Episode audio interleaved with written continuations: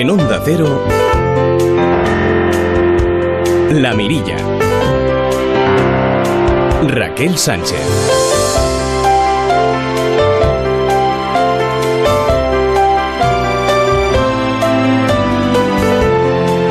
amigos? Muy buenas noches. Aquí estamos entre Radio Estadio y Radio Estadio. Me refiero al de ayer y me refiero también al que tendremos mañana.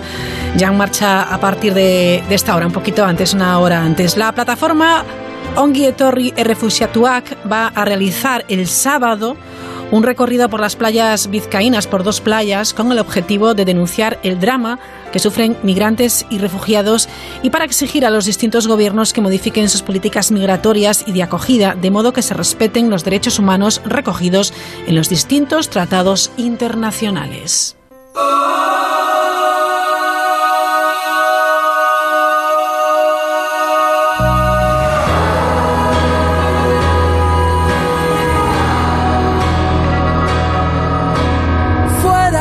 Salvamento Marítimo ha rescatado este jueves a un total de 136 inmigrantes en aguas del estrecho de Gibraltar, trasladados a Algeciras por el buque María Zambrano, tras el hallazgo de ocho pateras rescatadas por la Salvamento Salvamar Acturus, Cadir y Guadalmar, Concepción Arenal a lo largo del día en el estrecho. El patio está vacío y suenan las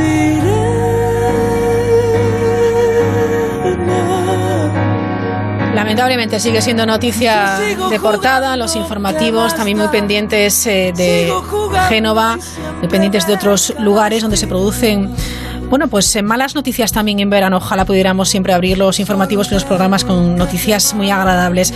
Pero fíjense, se siguen dando pasos eh, en torno al avance de los derechos de, la mujer. Sí, todavía hoy en día tenemos que seguir hablando de este asunto. Ya saben que aquí en la Mirilla eh, nos esforzamos por darle voz a aquellas mujeres, por ejemplo, en el ámbito de la ciencia, que no han sido reconocidas en su momento y nosotros, una vez a la semana por lo menos, con la catedrática Marta Macho Stadler, intentamos ponerles nombre, apellido y desde luego eh, valorar su trabajo que ha sido en determinados momentos de la historia maravilloso imprescindible y muchas veces silenciado. También tenemos una sección de mujeres olvidadas en la historia del arte. Imagínense, han sido muchísimas. Pero se siguen dando pasos, como les digo lo que es pues Miss Alemania, por ejemplo. Pues la próxima edición no va a contar con el tradicional desfile en bikini, porque efectivamente se seguía haciendo. Han informado desde la organización, eh, los organizadores este certamen de belleza, lo ha dicho el director de Miss Alemania, que claro es hombre, ha explicado que lo que pretenden es destacar la personalidad de la ganadora, por lo que en este sentido el desfile en bikini, pues efectivamente no era muy relevante. Y para ir rompiendo también esas eh, bueno, barreras que a veces existen entre lo que es eh, muy de hombres o muy de mujeres, que eso ya debería estar bueno, totalmente difuminado.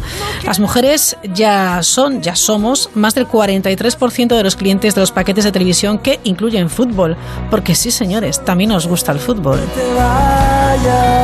Como hay hombres que les gusta pues, muchas cosas en teoría de mujeres, vamos a eliminar, a difuminar esas barreras ridículas hoy en día, desde luego.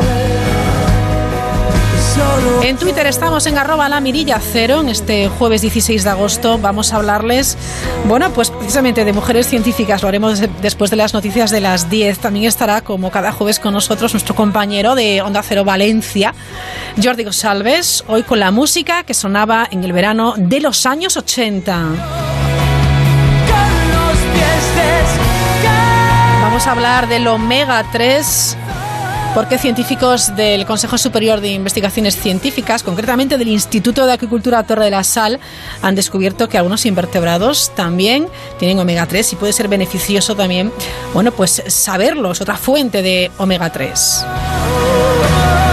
Dado que ayer no tuvimos programa, le hemos pedido a nuestro musicólogo de cabecera, Roberto Relova, que hoy que nos acompañe esta noche, lo hará dentro de unos minutos, con instinto clásico.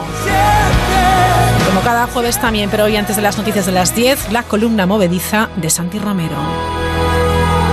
Las 9 y 10 minutos, enseguida, Marcos Yebra. El pasacalles.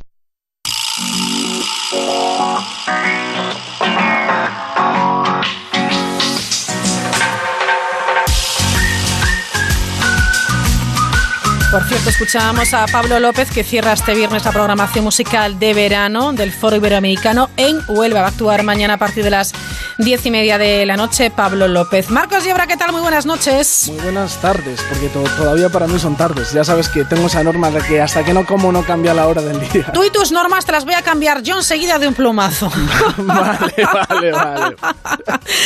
bueno, vamos con esta noticia, primera noticia, que no sé si me sorprende, bueno, quizás no me sorprenda. Los españoles gastan más de mil euros al año en cerveza. Sí, debería sorprender porque antes a los españoles les gustaba más el vino, pero el caso es que el consumo de esta bebida alcohólica se dispara sobre todo en los meses de verano. Los españoles somos amantes de la cerveza en casa, en el bar e incluso en el trabajo y siempre nos apetece una, nos tomamos una con amigos, con familia. El caso es que según datos de cerveceros en España, los españoles eh, consumieron más de 3.570 millones de litros de cerveza en 2017, ni más ni menos. El caso es que también, según datos de cupanation.es, los españoles gastan una media de 89 euros al mes en cerveza, lo que al final del año acaba sumando más de 1.000 euros, un dineral. Oye, pero que no somos los que más de esto consumimos. Oye, ni se, ni se, te ocurra, ¿eh? No, no, no, no, no. es un efecto de sonido, es un efecto de sonido, señores. Consumo. consumo responsable, consumo responsable. La verdad es que los mexicanos consumen mucho más que nosotros porque gastan eh, un 27% de su sueldo. Además, los checos, los alemanes y los irlandeses también consumen muchísimo más que nosotros. En España, Dani Rovira, Joaquín Sánchez o, por ejemplo, Rafa Nadal, eh, Gran Wyoming y Jordi Évole son los personajes preferidos para irse a tomar unas cañas. Vale, está bien, está bien. Yo me iría con cualquiera de ellos efectivamente a tomar unas, unas cañitas. Bueno, esto lo he visto, lo he visto, he visto la fotografía de la siguiente noticia. Me, bueno, estoy realmente ¿eh? alucinada. asusta. Eh, he visto el, león además eh, disecado, bueno, pues en, actitud de ataque, ¿no? La Guardia Civil recupera un ejemplar de león africano disecado que se vendía en internet. Vaya barbaridad. La propietaria del animal manifestó que su suegro ya fallecido lo había cazado en Namibia en los años 90 y lo guardó en el trastero de su domicilio. El Servicio de Protección de la Naturaleza, el SEPRONA, de la Guardia Civil de Barcelona, ha incautado un ejemplar de león africano disecado que mm, estaba a la venta por unos 5.995 euros en un portal de internet de compraventa de productos de segunda mano, si se le puede llamar así al pobre animal. Y bueno, pues ha procedido a la investigación eh, de esta vendedora. Eh, en el pasado junio, pues julio que diga, la, la policía consiguió encontrar el número de teléfono de esta vendedora que se encontraba en Castelldefels, en Barcelona, eh, y concertaron una cita como si fueran a comprar el, león disecado y no lo iban a comprar de momento. Se encuentra investigando si esto es delito o no, porque es una, una especie en, en extinción, en peligro de extinción. Ah, claro. Claro, efectivamente. Bueno, terminamos con una hormiga porque tienes más, pero no nos va a dar tiempo. Así que me quedo con la pilla en una hormiga infraganti mientras robaba un diamante. Pues el técnico del taller eh, grababa al insecto mientras escapaba de la mesa con su botín. Eh, sabemos que las hormigas pueden cargar. Exacto, listísima. Pueden cargar 10 veces con su peso. En este caso, el diamante pesaba. Nada. Mm, el peso de la hormiga. O sea que tampoco, tampoco es que se llevara el más grande que había allí. El caso es que eh, pues el joyero se dedicó a grabar en, Nueva York, que es donde pasó esto, a la hormiguita mientras iba escapando lentamente con el teléfono móvil eh, y lo subió a YouTube y se ha hecho un... Se ha hecho viral. Se, ha hecho viral, se ha hecho viral. Ah, ¿Qué, le vamos a pues, hacer? Tenemos pues aquí hormigas ladronas que se buscan la vida. ¿No te sabes el cuento de la hormiguita y la cigarra? Este que. Ya te digo, ya, ya, ya. Pues esta pues hormiga es lista, esta hormiga ya. Esta hormiga era súper lista. Va picando alto esta hormiga. Va picando alto. Bueno, Marcos, la próxima semana más disfruta de este largo fin de semana. Hasta el martes. Adiós. Hasta luego.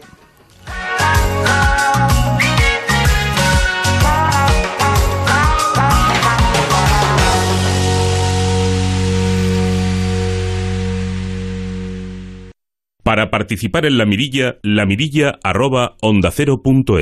¿Cuántas veces, verdad, nos han recomendado introducir en nuestra dieta los ácidos grasos omega 3?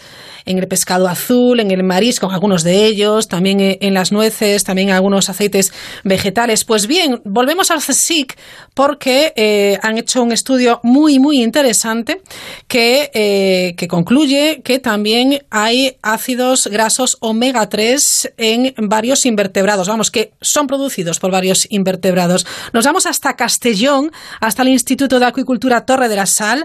Allí está el investigador Juan Carlos Navarro. Juan Carlos, ¿qué tal? Buenas noches. Hola, buenas noches. Bueno, hasta ahora se creía que solo los microbios marinos tenían la capacidad para producir estos componentes, eh, estos que son unos eh, nutrientes esenciales para la salud neuronal, para el control de procesos inflamatorios.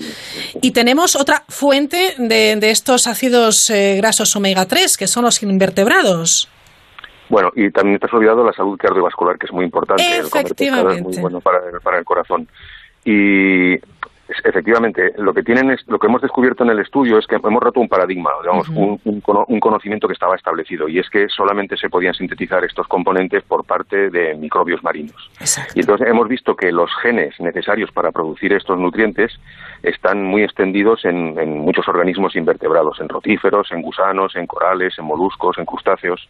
Entonces están ahí, no sabíamos hasta ahora que estaban allí y entonces ahora es interesante el contar con una hipotética nueva fuente de organismos que podrían producir estos compuestos.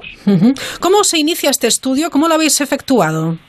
Pues el inicio real de este estudio no es un estudio así programado para, que, para que nos demos cuenta de cómo funciona muchas veces la ciencia y con un proyecto predeterminado, solicitado con fondos y demás. Bueno, en parte sí y en parte no.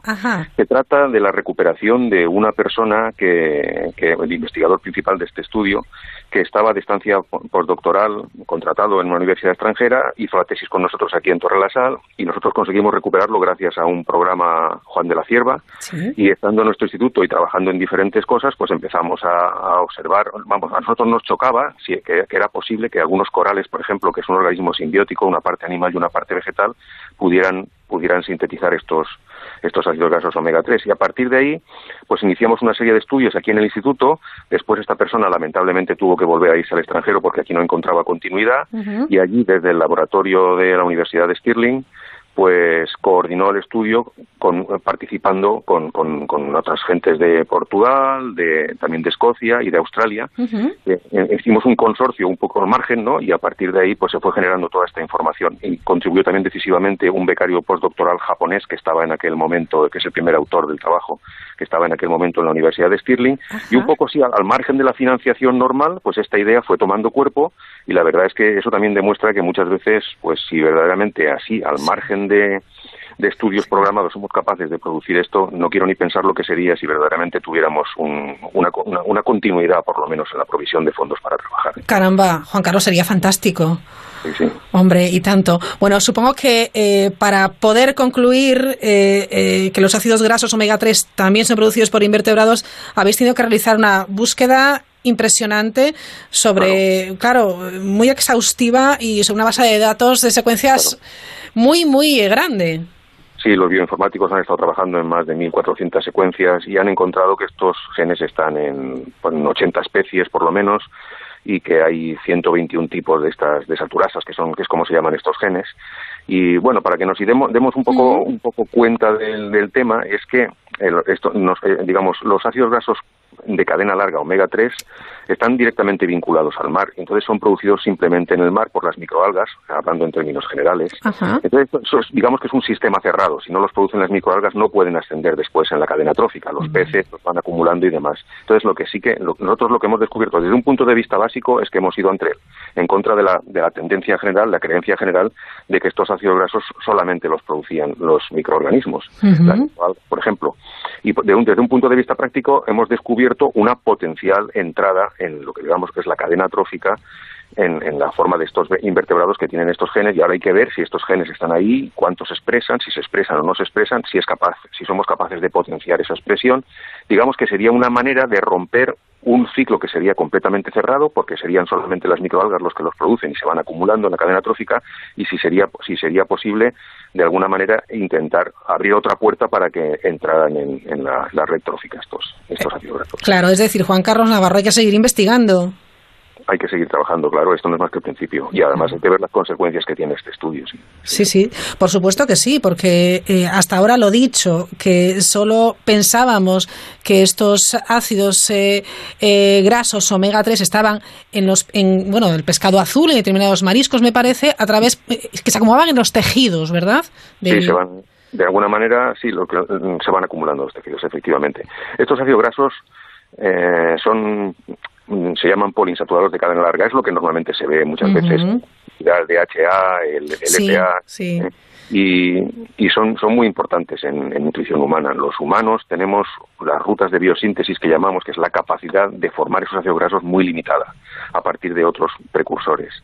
Entonces, hace falta adquirirlos en la dieta. Para los peces es todavía más esencial. Los peces no pueden sintetizarlos, necesitan acumularlos. Claro, en el mar, en el mar los tienen porque empiezan a aparecer a partir de las microalgas y los van acumulando. Entonces, es muy, muy importante desde muchos puntos de vista. Por ejemplo, en la acuicultura también las consecuencias de este estudio son muy importantes porque actualmente, en teoría, estamos produciendo pescado a partir de piensos producidos también con pescado. Porque como estos radiograsos son, son esenciales, de alguna manera tenemos que meterlos en los piensos porque si no los animales se nos, se nos mueren. Y sí que es verdad que hay una tendencia hacia la sustitución de, los, de estos componentes omega 3 por, por componentes omega 6 procedentes de plantas. Estamos intentando hacer los peces más vegetarianos, pero eso trae consecuencias a nivel, entre otras cosas, de la cantidad de omega 3 que hay en el producto final que le llega, que le llega al consumidor. Y la razón por la que hacemos esto es por un problema de sostenibilidad. No hay suficiente pescado en el mundo para producir pescado de acuicultura. Entonces, desde el punto de vista, esta puerta que he comentado yo antes que se ha abierto, pues también es muy interesante porque supondría que seríamos capaces de alguna manera, o podríamos ser capaces de alguna manera, de introducir los omega 3 en este sistema.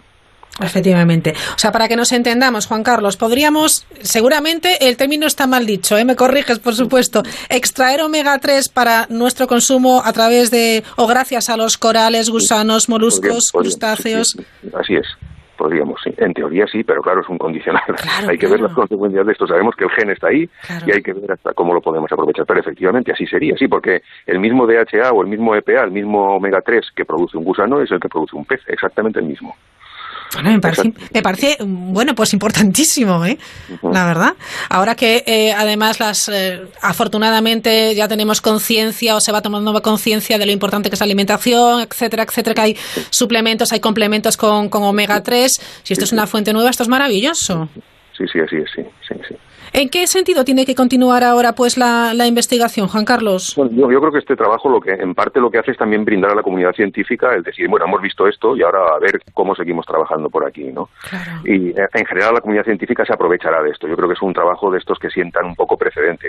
A los, los colegas de todo el mundo dirán, mira lo que han descubierto estos, vamos a ver si lo encontramos aquí, lo encontramos allá, ¿no? Y entonces yo creo, confiamos, nuestro entusiasmo está en que de alguna manera sienta unas bases para, para que los demás trabajen alrededor de eso y generará, digamos, un conocimiento espontáneo.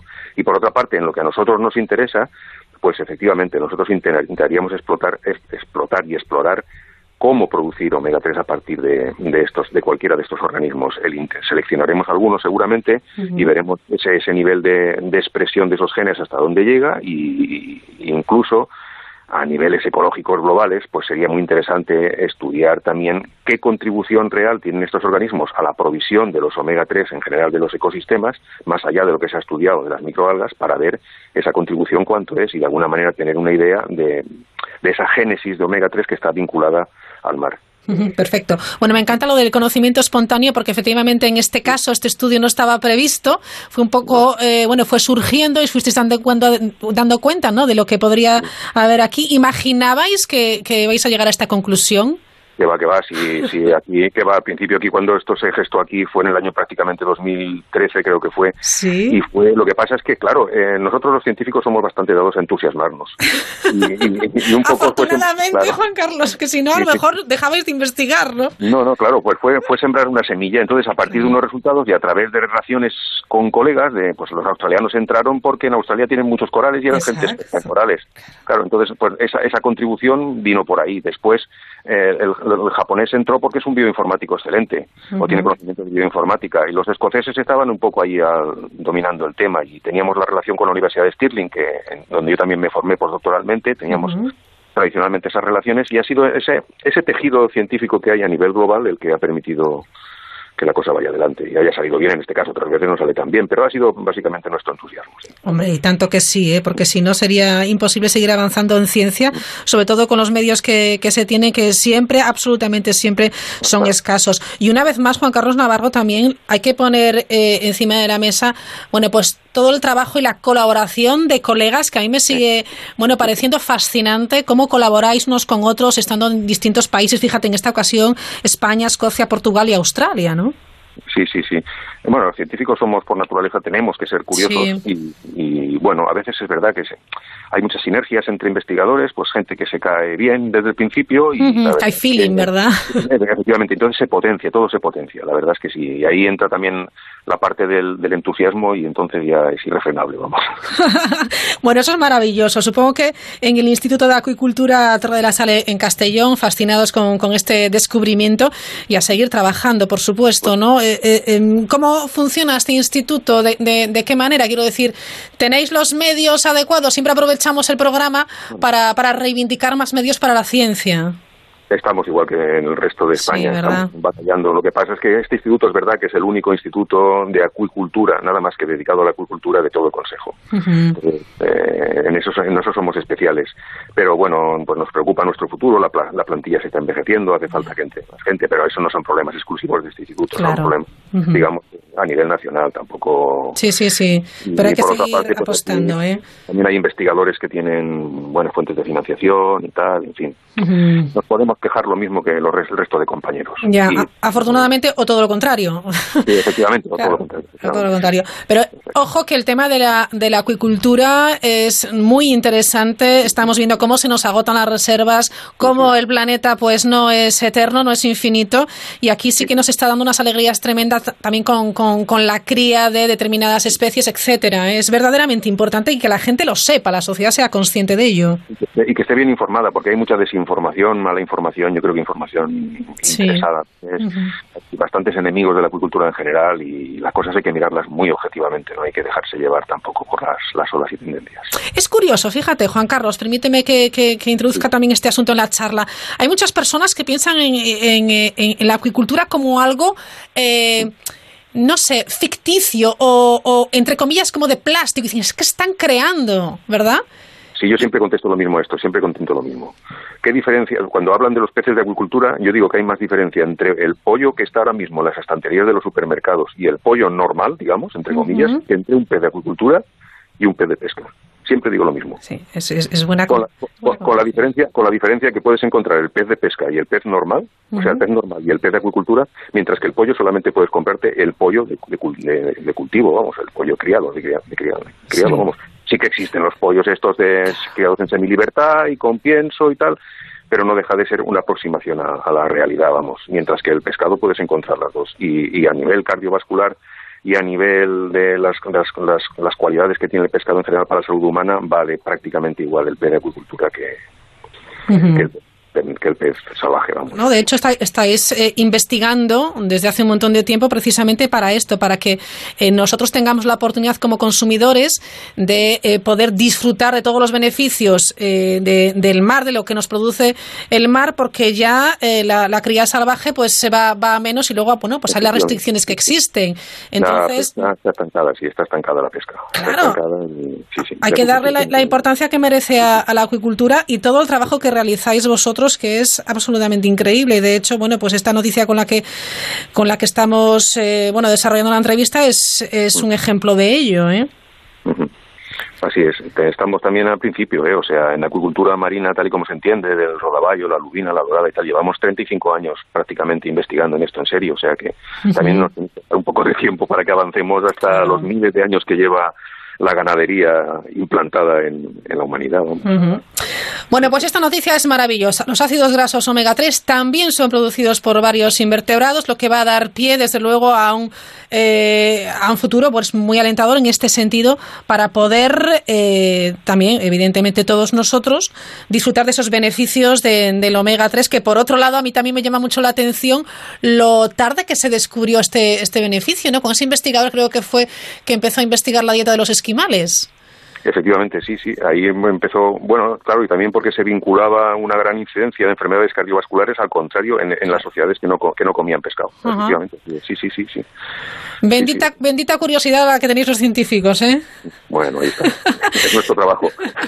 Juan Carlos Navarro, gracias por estar esta noche con nosotros en la mirilla. De verdad, enhorabuena por este trabajo y por el trabajo que realizáis día a día en lugares como en este Instituto de Acuicultura Terro de la Sale de Castellón. Pues muchas gracias a vosotros y sobre todo gracias por, por, por, preocuparos de nosotros. Es un placer, gracias, un saludo, adiós. Gracias. Descubre lo que hay tras la mirilla con Raquel Sánchez. Un motero siente la libertad del viento en su cara. Un mutuero hace lo mismo, pero por menos dinero. Trae tu moto a la mutua y te bajamos el precio del seguro, sea cual sea. Llama al 902-555-485. 902-555-485. Mutueros, bienvenidos. Condiciones en mutua.es. ¡Qué calor! Ni una noche más sin dormir por culpa del calor. Disfrute del pack verano fresco Handy Cooler y Nuquita fresca polar y a dormir.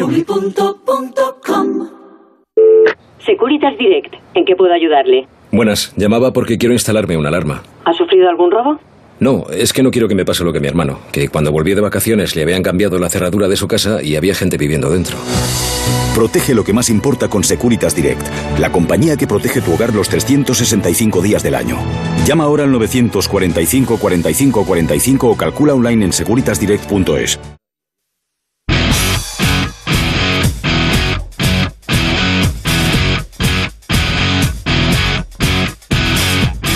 sé que no es exactamente que debería de ser. Después de algunas ausencias por una cosa u otra, Dani Novoa, ¿qué tal? Buenas noches. Buenas noches. ¿Todo bien? Todo muy bien. Porque es muy necesario también tomarse un respiro. Mm, Hombre, tengo que ser coherente con lo que promulgo, ¿no? Hay que el estrés, hay que relajarse, contacto con la naturaleza. Bueno, pues ¿Tú lo has hecho? sí. Sí. Playa, Bien, ¿no? mar. Muy Sí. bien, muy bien, la verdad que muy bien. Es relajante. Sí, sí, demasiado a veces, hasta me dormía incluso. ¿Qué dices? Pero qué suerte la tuya. ¿eh? Si no hace mucho calor en la playa, no sé, me relajo. Sí, sí, sí, sí. Es necesario tomarse cada verano o cada cierto tiempo, las personas que en verano no pueden, Mm. tomarse un periodo vacacional, no sé si hay un periodo mínimo o incluso un periodo máximo también, porque hay gente que a lo mejor eh, tiene tres, cuatro meses porque, bueno, por, su- por su trabajo y, y luego cuesta más volver a... Hombre, cada uno es diferente, pero sí en general creo que todos ya hemos llegado a experimentar las dos vertientes. Por un lado, el sentirte muy estresado y que es necesario porque la cabeza no te va, porque llegas a casa pasado de vueltas y te cuesta Sí. dormir, porque pierdes peso. Hay un montón de síntomas que puedes ver que dices necesito unas vacaciones. Sí. Y a veces es cada año y a veces es cada menos, porque depende del trabajo que tengas. Pues mira, tienes que ir viendo que un poco tus límites. Y luego por exceso también. Jova, yo creo que demasiadas vacaciones, y a lo mejor alguien que, que me esté escuchando que lleva dos años sin vacaciones le parece que digo una Sí. tontería, pero no son buenas, porque necesitamos sentirnos productivos, necesitamos hacer cosas. Ujú. Y eso tampoco es bueno. De hecho, mucha gente que viene al gabinete, pues eh, a lo mejor con periodos largos de paro, Sí. y, y sienten como que un cierto vacío. Ya. Nosotros Eso le pasa necesitamos- mucho a las personas que a lo mejor se jubilan y de repente, bueno, pero hay que buscar otras actividades que llenen ese tiempo y además pueden ser actividades muy creativas y desarrollar otras habilidades, ¿eh? que es un periodo muy interesante también la jubilación. Yo me fijo mucho en la gente que, que es feliz cuando está jubilada Ujú. y, y- y he visto do- dos vertientes. Por un lado, eh, la gente que tenía muy muy claro qué, qué cosas quería hacer, pero ya de una manera de alguna manera estructurado, o sea, voy a hacer esto por las mañanas, esto por las tardes, bueno, estos días igual no, Sí. pero como digamos que algo ya un hobby más serio o una afición más seria, y luego otras personas que directamente deciden no jubilarse. Ya. O sea, por ejemplo, yo me- no, no me olvido de un taxista que conocí que tenía 72 años, creo que era, y se le veía súper feliz y me decía, es que yo en el momento que deje de hacer esto, a mí me encanta hablar con la gente, ir aquí, ir allá, me da vidilla, ¿no? Y al final creo que todos hemos vivido en nuestras familias o nuestros amigos cuando uno deja de sentirse productivo. Pues esta señora mayor que de repente elige, decide ya tener una ayuda o así, que son decisiones complicadas. Sí. Cuando entramos en ese círculo de la dependencia y de la no productividad y de la no acción, el cuerpo empieza a ponerse en modo ahorro de energía. Que es esta pereza, Ya. esta mezcla entre pereza Bueno, y... pero si no tienes ese tipo de actividad laboral que tenías antes, puedes buscar otra actividad Sí, pero que a te haga veces- sentir bien, ¿no? Sí, Labores y- sociales y- también es muy interesante. O voluntariado, o sea, yo Voluntariado, en- la oficina municipal aquí, pues Sí. he trabajado con ellos y, la verdad que es genial porque tienes las dos cosas. Por un lado estás ocupado, que parece una tontería, pero estar ocupado es importante porque si no la cabeza Sí. no para, como decimos aquí. Sí. Y por otro lado estás ayudando a otras personas, que es como de las pocas cosas que están toda la filosofía y psicología positiva están de acuerdo es que ayudar a los demás genera bienestar, te sientes bien. Por cierto, la próxima semana, ahora que, que- que dices esto, vamos a hablar con nuestra viajera Zaira Rodríguez sobre turismo colaborativo y ya les digo que les va a gustar. Cuéntame en dos pinceladas qué es la asertividad y ya lo desarrollamos la próxima semana, que tengo yo aquí a Roberto Relova esperando. Vale, pues mira, la próxima semana hablaremos de, de asertividad que tiene que ver con un punto muy interesante entre la agresividad y la sumisión. Que la agresividad está muy mal vista y muy señalada, pero la sumisión no tanto. No me digas más. La próxima semana. Dani Novoa, psicólogo, gracias. A ti. Adiós. Adiós. Es que voy a ceder. Sé que es más fácil. Asómate a la mirilla en Onda Cero.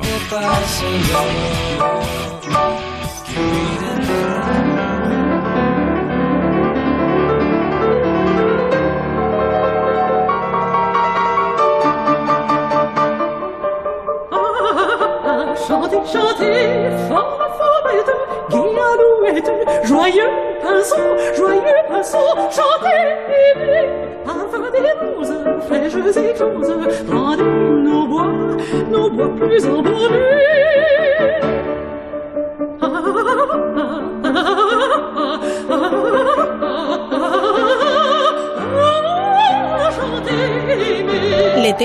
el verano. Aquí estamos en el verano. Roberto Relova, buenas noches. Muy buenas Lo noches. primero, lo primero, que aquí estamos de nuevo, escuchando buena bien. música, buenos compositores, compositoras. Uy, hoy se lo dedicamos a las compositoras íntegramente. Bueno, Bueno. y un cachito a un señor, pero bueno, ¿qué tiene que ver con una señora? Efectivamente, hoy nos toca un programa muy, muy 8M, Pues sí. muy, de la, muy de la mujer, porque también en este caso, en esta disciplina, también las mujeres o se han rinconado o han tenido incluso una autocensura para decir, bueno, total, yo soy mujer. Qué historias, ¿eh? Ay, madre mía, menos mal que vamos Eh, progresando. Sí, hay muchas historias. La verdad es que este programa eh, es un programa que a mí que cuando estábamos elaborándolo Raquel y yo me ponía muy triste sabiendo... Bueno, aquí históricamente llevamos muchos años siempre hablando de compositoras. Siempre hemos puesto tanto, compositoras, sí. directoras de orquesta, etcétera. El otro día hablábamos de Wendy Carlos, eh, compositora también y gran eh, portento de la música electrónica, Electrónica, sí. etcétera. Pero bueno, a mí me gustaría que contaras la anécdota de por qué empezamos dedicándole con el tema de, de- de una boda real que hubo por ahí. Efectivamente, una boda que todos vimos en televisión y luego vimos en las revistas del papel couché, que era la boda real del príncipe Harry. ¿O no? Es que ¡Qué me río de papel couché porque hacía años que no escuchaba eso tan Es que yo soy muy de antes. Es que me encantó. Yo soy como la pitusilla. Mira cómo se le quedó, ¿eh? Hombre, es que me encantó la pitusilla de la pasada semana. Bueno, en esta boda es verdad, Roberto Relova, que sonó, claro, sonaba la música, una música que eh, daba pie a, a varias eh, conjeturas. Decía, ¿y esto? Sí. ¿Esto qué es? ¿Por qué? A mí me sorprendió mucho, eh, gratamente. Bueno, la elección, eh, hablamos de playlist, llevamos tres programas eh, de cómo una playlist aparece desde una película a un señor como Stephen Hawking diciendo estas mis recomendaciones en Sí. el año 70. Y claro, de repente, pues hombre, el príncipe Harry a mí me, se casó, bueno, el otro día, con una actriz que por cierto a mí me gusta mucho. eh, Con Markle, soy, su- so- soy seguidor de su serie. Y entonces, claro, se hablaba mucho y me preguntaban, eh, siempre los amigos, amigas, dicen, oye, ¿y ese compositor Kenneth Mason? Sí. No, decía, no, no, no, no es compositor, era el chico, el violonchelista, que fue un poco la estrella de la boda, ¿no? Y tal. El chelo se está convirtiendo, y eso también hablaremos en estos programas que nos quedan, un poco en la estrella, ¿no? De la boda, etcétera. Y no, era una señora compositora. Y a mí me sorprendió, y como, igual que el otro día Y ahí cuando... de- empezaste a investigar y como ahí empezamos siempre a tú. investigar, claro, porque decía, pero cómo, bueno, pues sí, le tiene un cariño muy especial a esta compositora, eh, el príncipe Harry, se lo asesoraron, etcétera, y es María Teresa Bonparadís, que ya hablaremos de ella en otra audición, ¿no? Sí. Es una señora compositora, clásica, amiga de Mozart, eh, que Mozart le dedicó un concierto a ella, ciega, con muchos problemas, etcétera. No era una gran pianista, pero fue pianista y compositora y lo pasó muy mal, muy mal por sus problemas, evidentemente, por ser mujer y por ser ciega, ¿no? Ya. Pero bueno, ya hablaremos. Fíjate que lo que escuchábamos ahora era de otra gran compositora. Francesa, Ajá. que además Bizet, George Bizet le llamaba mi pequeña Mozart, mi Mozartita, le ¿Ah, llamaba, sí? perdón. Sí, porque era gran pianista, cantante, etcétera, y además, bueno, una mujer que cuando fue mayor y, y compositora, etcétera, muy elegante, le gustaba vestir bien, utilizar perfumes buenos, etcétera, pues una Una marca, señora de arriba abajo. Y sin embargo, le llaman la Mozartita. la Mozartita cuando Bueno, era par- un pequeñita. poco de paternalismo, una vez más, Sí. por parte en este caso de Bizet. Pero el claro, típico paternalismo y además que le decían, bueno, por mucho que tú te empeñes, ya la crítica masculina le decía, sí, sí, bueno, mira. Ah, pero bueno, es mujer. Ay, señor. Y luego encima, bueno, pues fue muy influyente en los salones de aquella época con su música, pero que también con sus opiniones, ojo, y con su moda, forma de vestir, hasta el punto de que una casa de modas y de, de perfumes le ofreció la posibilidad de, le pidieron ceder sus dos eh, eh, pal- ay, Dios mío, Las no iniciales. las iniciales, perdón, no me salía como Coca Cécile Chanel, Chaminet. Cecil Chaminet, eh, eh, para, para, para usar la marca. Hay una cosa muy triste que cuando se lo conté a Ujú. Raquel, pues a mí me pareció ya triste del momento, cuando la Lo casa es. Deutsche Grammophon graba su obra. Que no es eh, cualquier casa. No es cualquier casa, es el famoso sello amarillo alemán, con nada más y nada menos que Sophie von Otter, ¿eh? y nada más y nada menos que el pianista Ben Forsberg en la grabación, pues hacen una portada en la que aparece pues ella, Anne Sophie von Otter, el del pianista, disco, aparecen los dos. el nombre de, de una de las canciones, pero no aparece el compositor ni compositora. Vaya olvido. Lo sacan a la venta y de repente todo el mundo, claro, los que decían, ¿y qui- de quién es este disco? ¿De quién es el autor y tal? Y tuvieron que ponerle una pegatina, aquí lo tengo delante para que Sí, les lo deje. Raquel, La porque es que es tan increíble una pegatina pequeñita, pequeñita, la que aparece, pues eso, una pequeña foto de ella eh, dibujada, eh, quién es el, el autor, ¿no? O sea, en fin. Para que nos demos cuenta, ¿eh? de- Nos demos cuenta, pues bueno, pues que... el- pero esto ocurre, claro, pues por ejemplo, ya no solo con, con, con Cecil Chaminade, que de verdad, eh, Ujú. insisto que este disco, si lo pudiesen conseguir, es precioso, de una calidad extrema, precioso, pero también otras compositoras, ¿no? Ella tiene una frase en- pre- maravillosa, la voy a leer rápido, y dice, yo no creo que las pocas mujeres que han alcanzado grandeza en el trabajo creativo sean la excepción. Pienso que la vida ha sido dura para las mujeres, no se les ha dado oportunidad, no se les ha dado seguridad. Ya.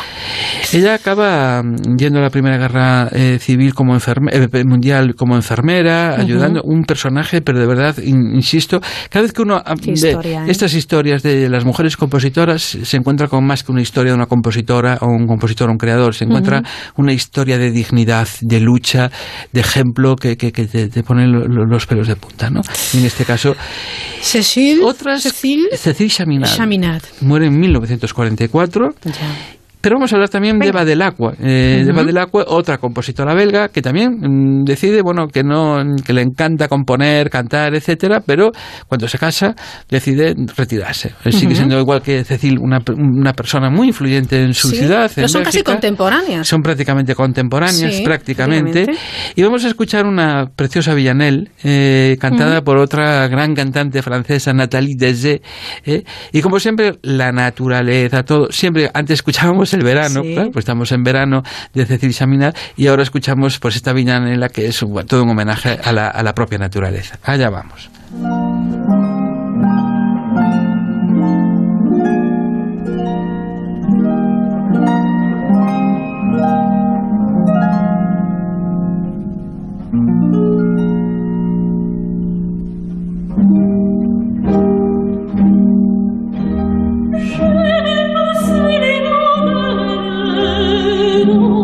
il perdi ma tu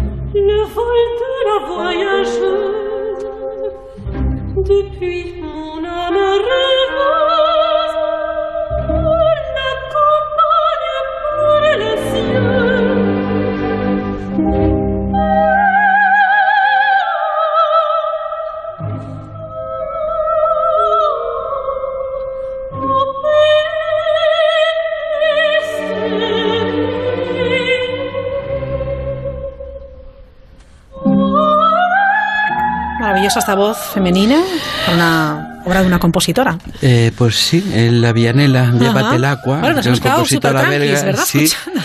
La verdad bien. es que sí, nos Mm. quedamos ahí un momento mágico Sí, sí, sí. porque además, bueno, este es un ejercicio de vocalidad eh, precioso, de ornamentación, lo estamos escuchando, es precioso, ¿no? Una, así como el verano, lo que escuchábamos antes de Cecil Sí. Chaminade. Pero ahora pasamos a otro personaje histórico que a mí me... me- me- yo soy un fan de, de Clara Schumann. Clara Schumann, que algo tendrá que ver con Schumann. Sí, era la esposa de Schumann. Su padre, Bake, eh, Clara Bake, realmente, pues le puso el nombre de Clara ya antes de nacer. Dijo, si es niña va a ser Clara porque va a brillar en el firmamento más que cualquier otra Uy, estrella. volvemos a las estrellas. Volvemos a las estrellas una vez Sí. más. Y la verdad es que la relación. Aquí sí que tenemos una, una idea, claro, estamos en pleno romanticismo.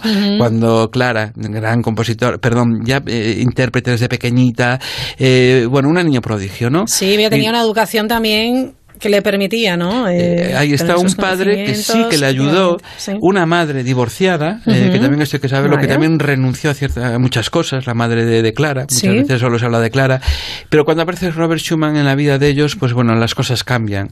La verdad es que a mí me encanta porque es una relación en la que eh, súper romántica, y entonces ellos deciden escribir un, un, un diario conjunto de Ujú. cómo se siente el uno con el otro. Y entonces, hola Robert, me siento maravillosa a tu lado, y ella, "Oye, pues el hola, claramente, y cual, yo te compongo este lead. Sí. Ala, y ahí van los leads, todos los leads que se dedican entre ellos uno y otro.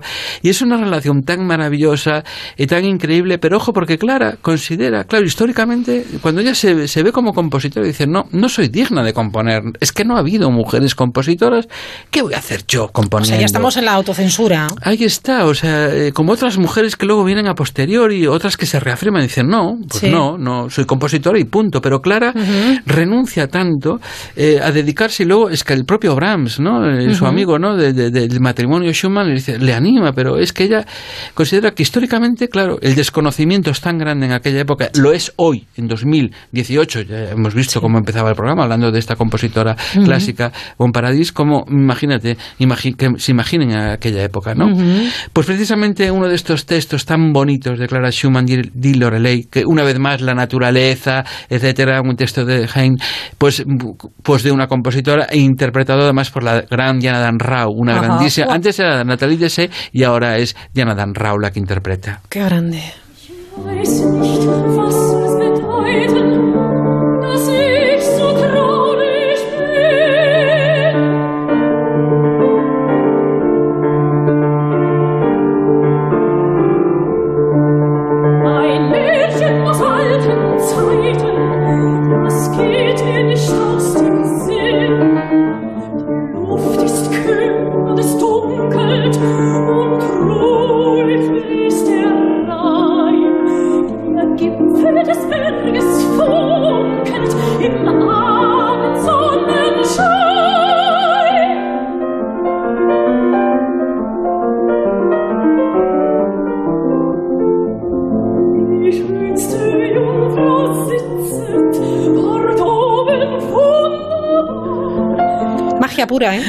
Magia pura. eh, yo soy un fan, bueno, de, tanto de él como de ella, pero sobre todo la figura de, además, Clara, eh, está, vivimos en el siglo, en, en el 2018 como una especie de, de- de recuperación de este personaje Pues histórico que me alegra mucho, porque le tengo mucho hora, ¿verdad? cariño. Además sufrió mucho con Robert Schumann. Schumann Ujú. tenía problemas psicológicos muy graves y el apoyo que le dio esta mujer, uf, fue tremendo, fue tremendo. Como siempre. Y yo te que me pone muy triste cuando hablamos de mujeres compositoras, eh, y es el caso de que, pues ya para acabar, que no es una Sí. compositora, pero yo soy una poeta contemporánea de Rosalía de Castro, que le tengo muchísimo cariño, y además las dos fueron Rosalía y, Ujú.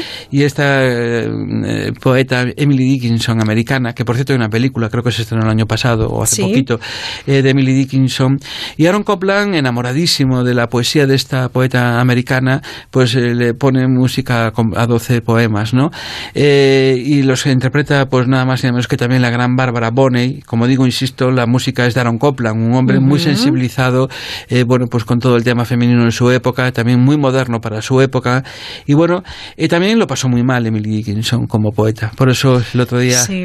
eh, hablábamos eh, de que muchas mujeres, eh, no solo por la creación musical, pero también en la creación literaria tuvieron problemas. Luego ya Ujú. hablaremos de eso en otro programa también, pero bueno, siempre estamos con lo mismo, ¿verdad? Es muy triste, pero bueno. Bueno, sí. pero mira, el, el conocer el pasado y el conocer cosas que han sucedido valen para entender ciertas, eh, ciertos comportamientos, pero vale para ir progresando y evolucionando afortunadamente, ¿no? Ir reivindicando y tenemos la oportunidad de recuperar esas Recu- está, voces y recuperar. esas, eh, esos trabajos inmensamente buenos de, de mujeres compositoras, escritoras, eh, pintoras, etcétera. y vamos a, a darle ese pedacito de gloria que merecen, por Por supuesto. supuesto que sí, por supuesto, en eso estamos. Pues escuchamos, Escuchamos. a Copland eh, con el texto de Emily Dickinson. Vamos.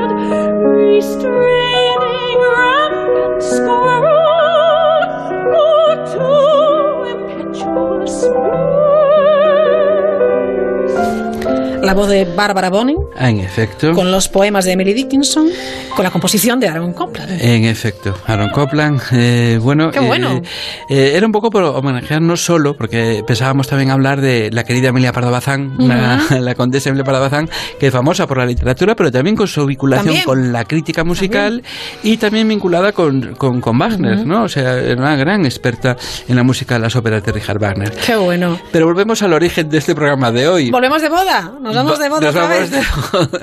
Hemos empezado con la boda del príncipe Harry y terminamos con ella precisamente. Pues eso Precisamente. que tanto llamó la atención, que la gente no sabía de dónde venía, con ese chelo tan impresionante. Sí, eh, el cello se está poniendo muy de moda en bueno pues en, en este tipo de celebraci- ce- celebraciones, Sí. de bodas, etcétera, eh, por, bueno pues en actos eh, que tienen que ver con bueno con la memoria Sí. eh, de las personas desaparecidas, etcétera, etcétera. Y bueno pues eh, pues pues mire no es el, el- aquí saltó a la fama dos personas, Ujú. una el famoso Kenneth Mason, el famoso violonchelista, Sí. bajísimo, encantador, etcétera, pero que pensaban que era el compositor de alguna de las obras. Y no, el compositor de la siciliana era compositora, y así acabamos el programa de hoy por todo lo grande con María Teresa Bon Paradis, una compositora eh, que nació en Viena y murió en Viena entre 1759 y 1824. Amiga de Mozart, Mozart le dedica varias obras, entre ellas un concierto para piano y orquesta, problemas desde los cuatro años eh, ciega, eh, con muchos problemas médicos, mucho sufrimiento, eh, en fin, ¿qué le vamos a ver? Y compositora, intérprete, eh, en fin, y aquí está lo que suena, que es para violi- violín y piano, lo que ella compone, y esto es exactamente lo que suena, porque además es el, eh, sacado de, la, de la boda del príncipe Harry. Bueno, pues ¿vale? vamos a disfrutar de ello. Vamos a ello.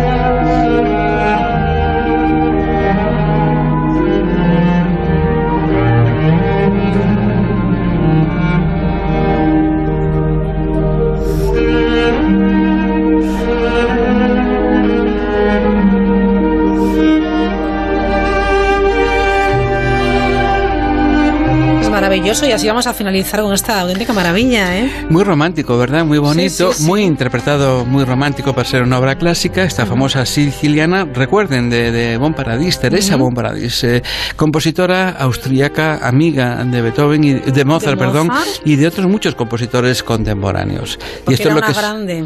es lo que sonaba en la voz del príncipe Harry. No era de verdad ningún compositor eh, masculino, era ella. Era Teresa. ella.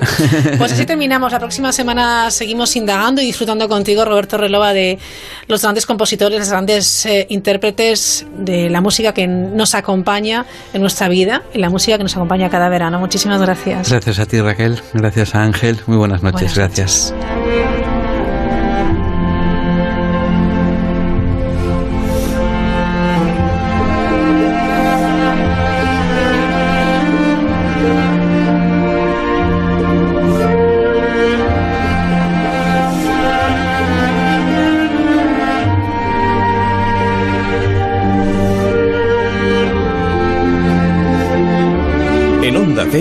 La Mirilla.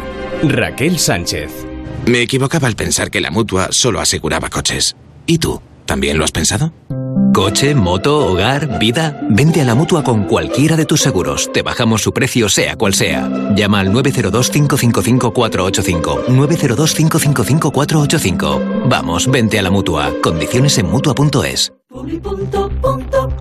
Detrás de un buen precio tiene que haber calidad, si no, no vale nada. Y en Publipunto la tenemos. El trecho es el camino que va desde decir que ningún menor debería beber alcohol hasta hacer que ningún menor beba alcohol. Para llegar, deja de pensar, ¿se están en la edad? Bueno, están en la edad. ¿Se están en la edad? Bueno, están en la edad. ¿Se están en la edad? Bueno, están en la edad. Y empieza a entender que la edad que están es la de no beber. FAD 916 15 15. Quedan tres minutos y poquito más para las diez, las nueve en Canarias, como cada jueves. Escuchamos con atención la columna de Santi Romero, hoy la zona de confort. Nada más gratificante que hacerse trampas al solitario. Es la fórmula ideal para que salgan siempre. Mi padre era un gran aficionado al fino arte del carteo a solas, y a menudo veía en él un gesto de frustración poco antes de recoger y barajar de nuevo. Siempre quise convencerle de las ventajas de una solución, digamos, poco ortodoxa para resolver el atasco en el que se encontraba cuando el solitario no salía, pero no hubo forma. Sin embargo, creo que hay grandeza también en la capacidad de hacerse trampas a uno mismo y disfrutar de los resultados, aun siendo consciente de haber llegado a destino sin cubrir todas, todas, todas las etapas. En lo cotidiano encontramos practiquísimos ejemplos de autoengaño. Hasta el tipo más recto ha dejado alguna vez un platito en la nevera con algo de comida sobrante que no quería tirar, pero sabiendo que en un par de días aquello se habría deteriorado lo suficiente para echarlo a la basura, ahora sí, sin cargo de conciencia. Hay un clásico también en el amor cuando uno no encuentra forma de dejar esa relación que ni prospera ni se espera que lo haga, y se resuelve divinamente con aquello de no eres tú, soy yo, o te prefiero como amigo. No, no lo prefieres como amigo. Ahora que proliferan los gurús de manual de autoayuda comprado en el kiosco del aeropuerto, no hay semana que no oiga uno hablar de la zona de confort de la que debemos salir para no caer en la mediocridad. Y no digo yo que no, pero tampoco es cosa de vivir en un estado de reto permanente como si en cualquier momento fuese a cornearnos una vaquilla. Así que, amigos, háganse de vez en cuando alguna trampa al solitario, permítanse la recompensa inmediata de los saborizantes o quédense en alguna ocasión en la zona de confort que fuera se está muy mal y no hay vino. Las columnas movedizas. Buenas noches. En el sorteo del triplex de la 11 de hoy, el número premiado ha sido 573 573. No olvides que al participar en los Juegos de la 11, colaboras con su labor social. Pídele el triplex de la 11 a tu vendedor, también en puntos de venta autorizados o en juegos11.es. Recuerda que mañana, como cada viernes, tienes un bote millonario en el sorteo del Eurojackpot de la 11. En la 11 nos mueve tu ilusión.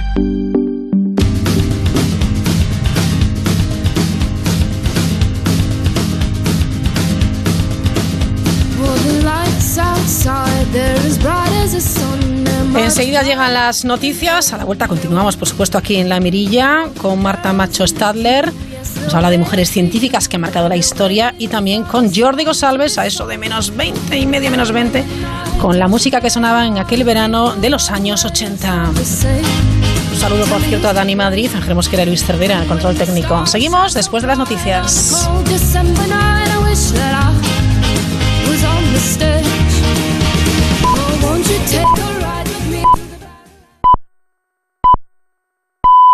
Son las 10, las 9 en Canarias.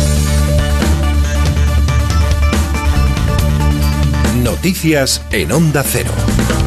Muy buenas noches, dos horas para que comience un 17 de agosto que pretende recordar a las víctimas del doble atentado en Barcelona y Cambrils. Hace un año varios actos ya se han sucedido en esta jornada. El último en Ripoll esta noche, donde residían los autores de los ataques. Allí el presidente de la Generalitat, Joaquim Torra, dejaba este mensaje.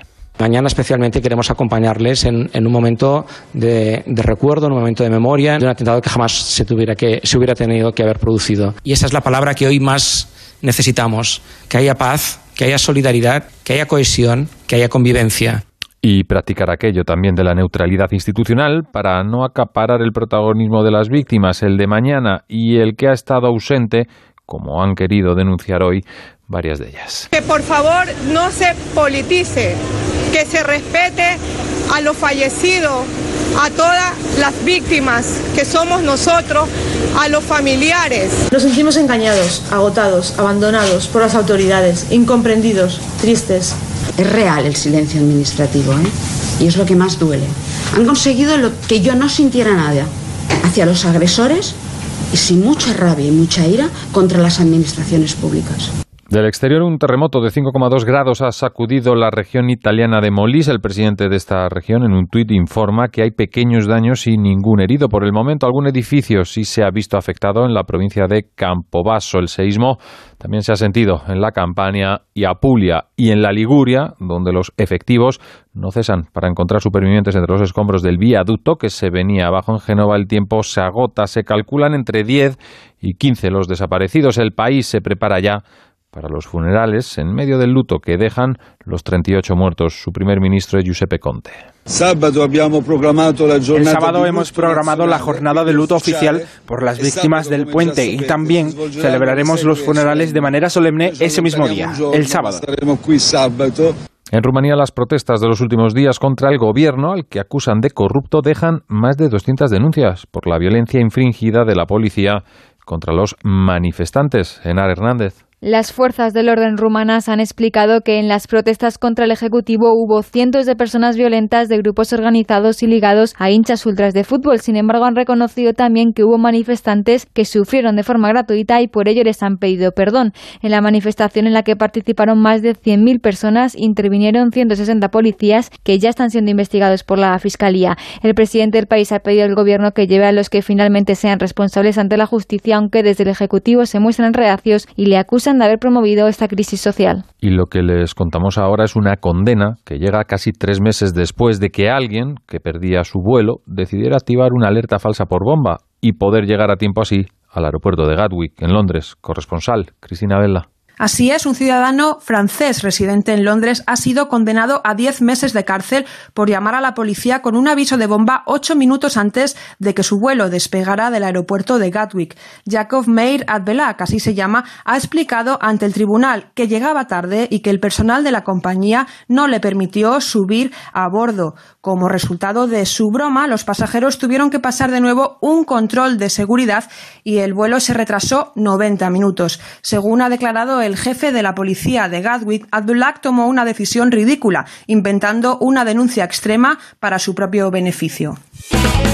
Vamos ahora con la información deportiva y con Jesús Martínez de Lerma. El Sevilla avanza en la fase previa de la Europa League tras vencer 0-5 al Zalgiris Vilnius. El conjunto de Pedro Machín se lleva el partido Lituania con un gol de Arana, dos de Pablo Sarabia y dos de Nolito al que escuchamos después del partido. Creo que allí nos complicado la vida y, na- y nada, ¿no? Yo creo que hay que respetar a todos los equipos. Era un partido complicado, pero bueno, yo creo que el equipo ha estado muy, muy serio casi todo, todo el partido y, y nada, la verdad que hay que felicitar al equipo por, por, por la victoria y, y nada, un pasito más, ¿no?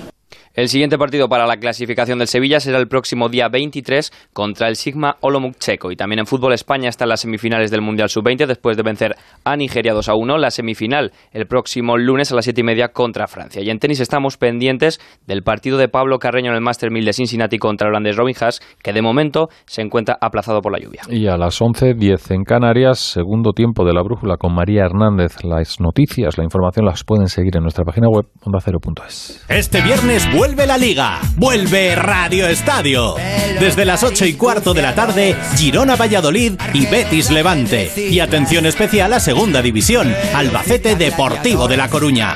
Este viernes a las 8 y cuarto la liga se juega en Radio Estadio.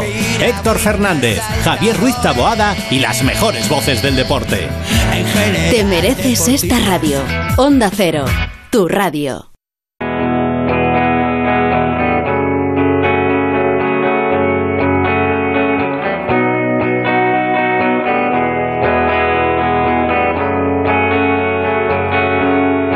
Asómate a la mirilla en Onda Cero.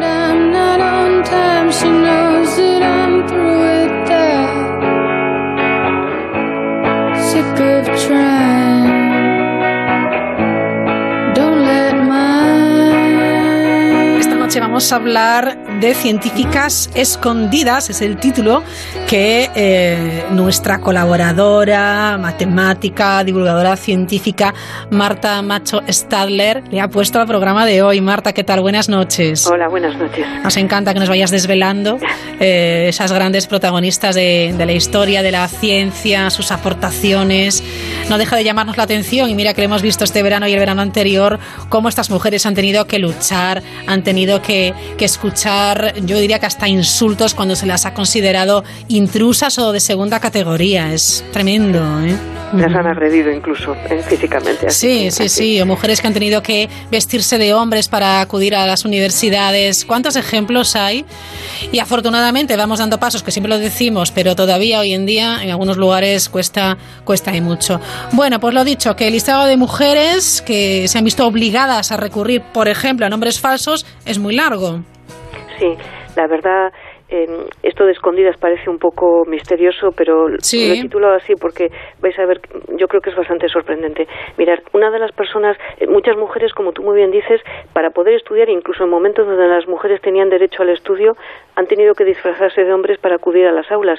Eh, recordemos Concepción Arenal, que no es científica, pero Concepción Arenal en el año 1942 asistía a clase, se cortó el pelo y con capa y sombrero eh, iba a clase de derecho, que es lo que ella quería hacer. Cuando descubrieron que era una mujer, se montó una y al final le, dej- le dejaron acudir a las aulas, ¿no? Pero, pero bueno.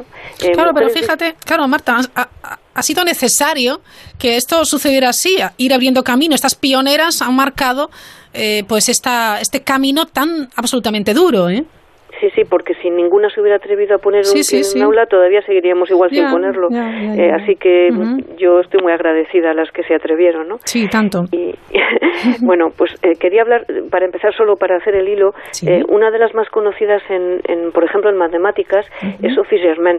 Ella no se disfrazó en realidad físicamente, pero se ocultó, y esto lo hacían muchas mujeres en una época, esta mujer es del año 1776, nacida en ese año. Eh, en aquella época la ciencia se hacía carteándose, era epistolar, ¿no? Se intercambiaban cartas. Y ella se ocultó durante más de 10 años bajo el seudónimo de Antoine Auguste Leblanc, eh, el, el hombre de un varón, para cartearse con uno de los grandes, con eh, Carl Friedrich Gauss.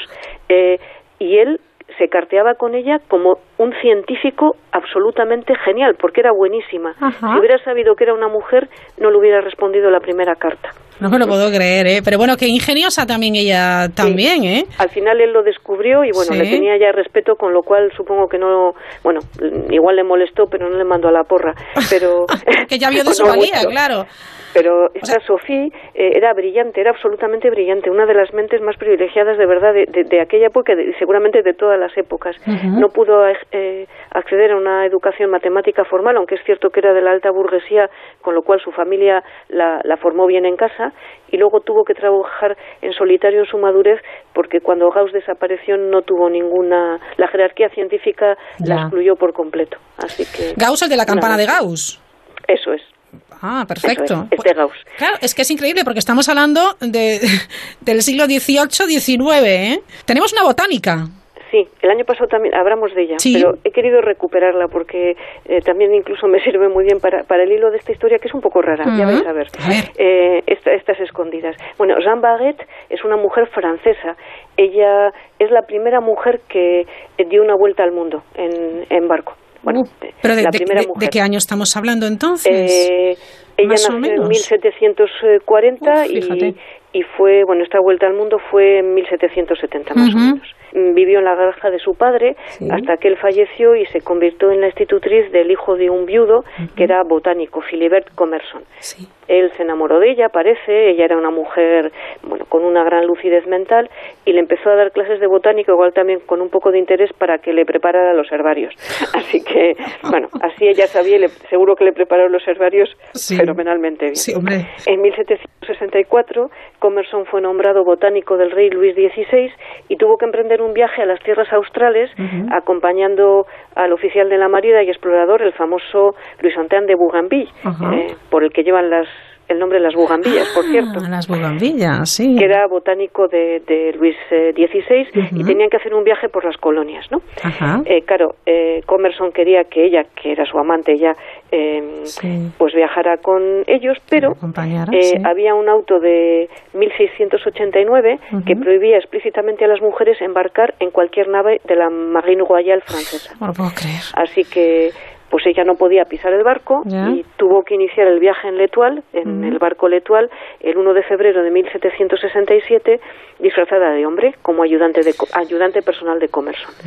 Eh, la vida en un barco de esto supongo que no era nada fácil para nadie permanecían durante meses en el barco. Ella. Pues para eh, mantenerlo oculto, vaya tela lo que tuvo que sufrir esta mujer. Yo no estoy segura si lo mantuvieron oculto o lo sabía todo el mundo, pero, pero no decían nada porque no se atrevían.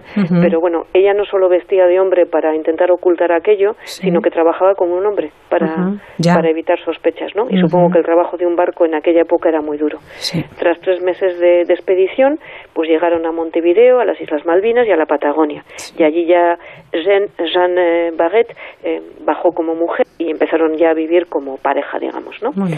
En 1773 Comerson falleció y ella estaba en la isla Mauricio sola, con lo cual para poder regresar a Francia se tuvo que casar con un militar francés y regresó de hecho a París en 1776 llevando con ella un tesoro, un tesoro botánico. ¿Ah, sí? Llevó 30 cajas selladas que ella misma había preparado con 5.000 especies de plantas recolectadas durante todos sus viajes alrededor del mundo con Comerson y, bueno, en el regreso seguro que recolectó algo más. Qué maravilla. 3.000 de esas especies que ella llevaba eran nuevas y pasaron a la colección del Museo de Historia Natural de París, donde hoy en día es posible consultar esos herbarios y esos eh, manuscritos de Comerson, que muchos eran de ella también.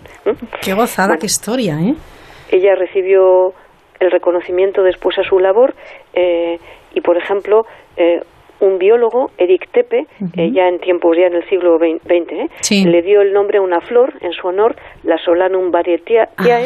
¿Por qué? Porque una escritora, Glynis Ridley, habló de ella, de una gran olvidada en esta historia de la botánica, y él, para que no cayera en el olvido, quiso ponerle a una flor en nombre de, de Jean Barret.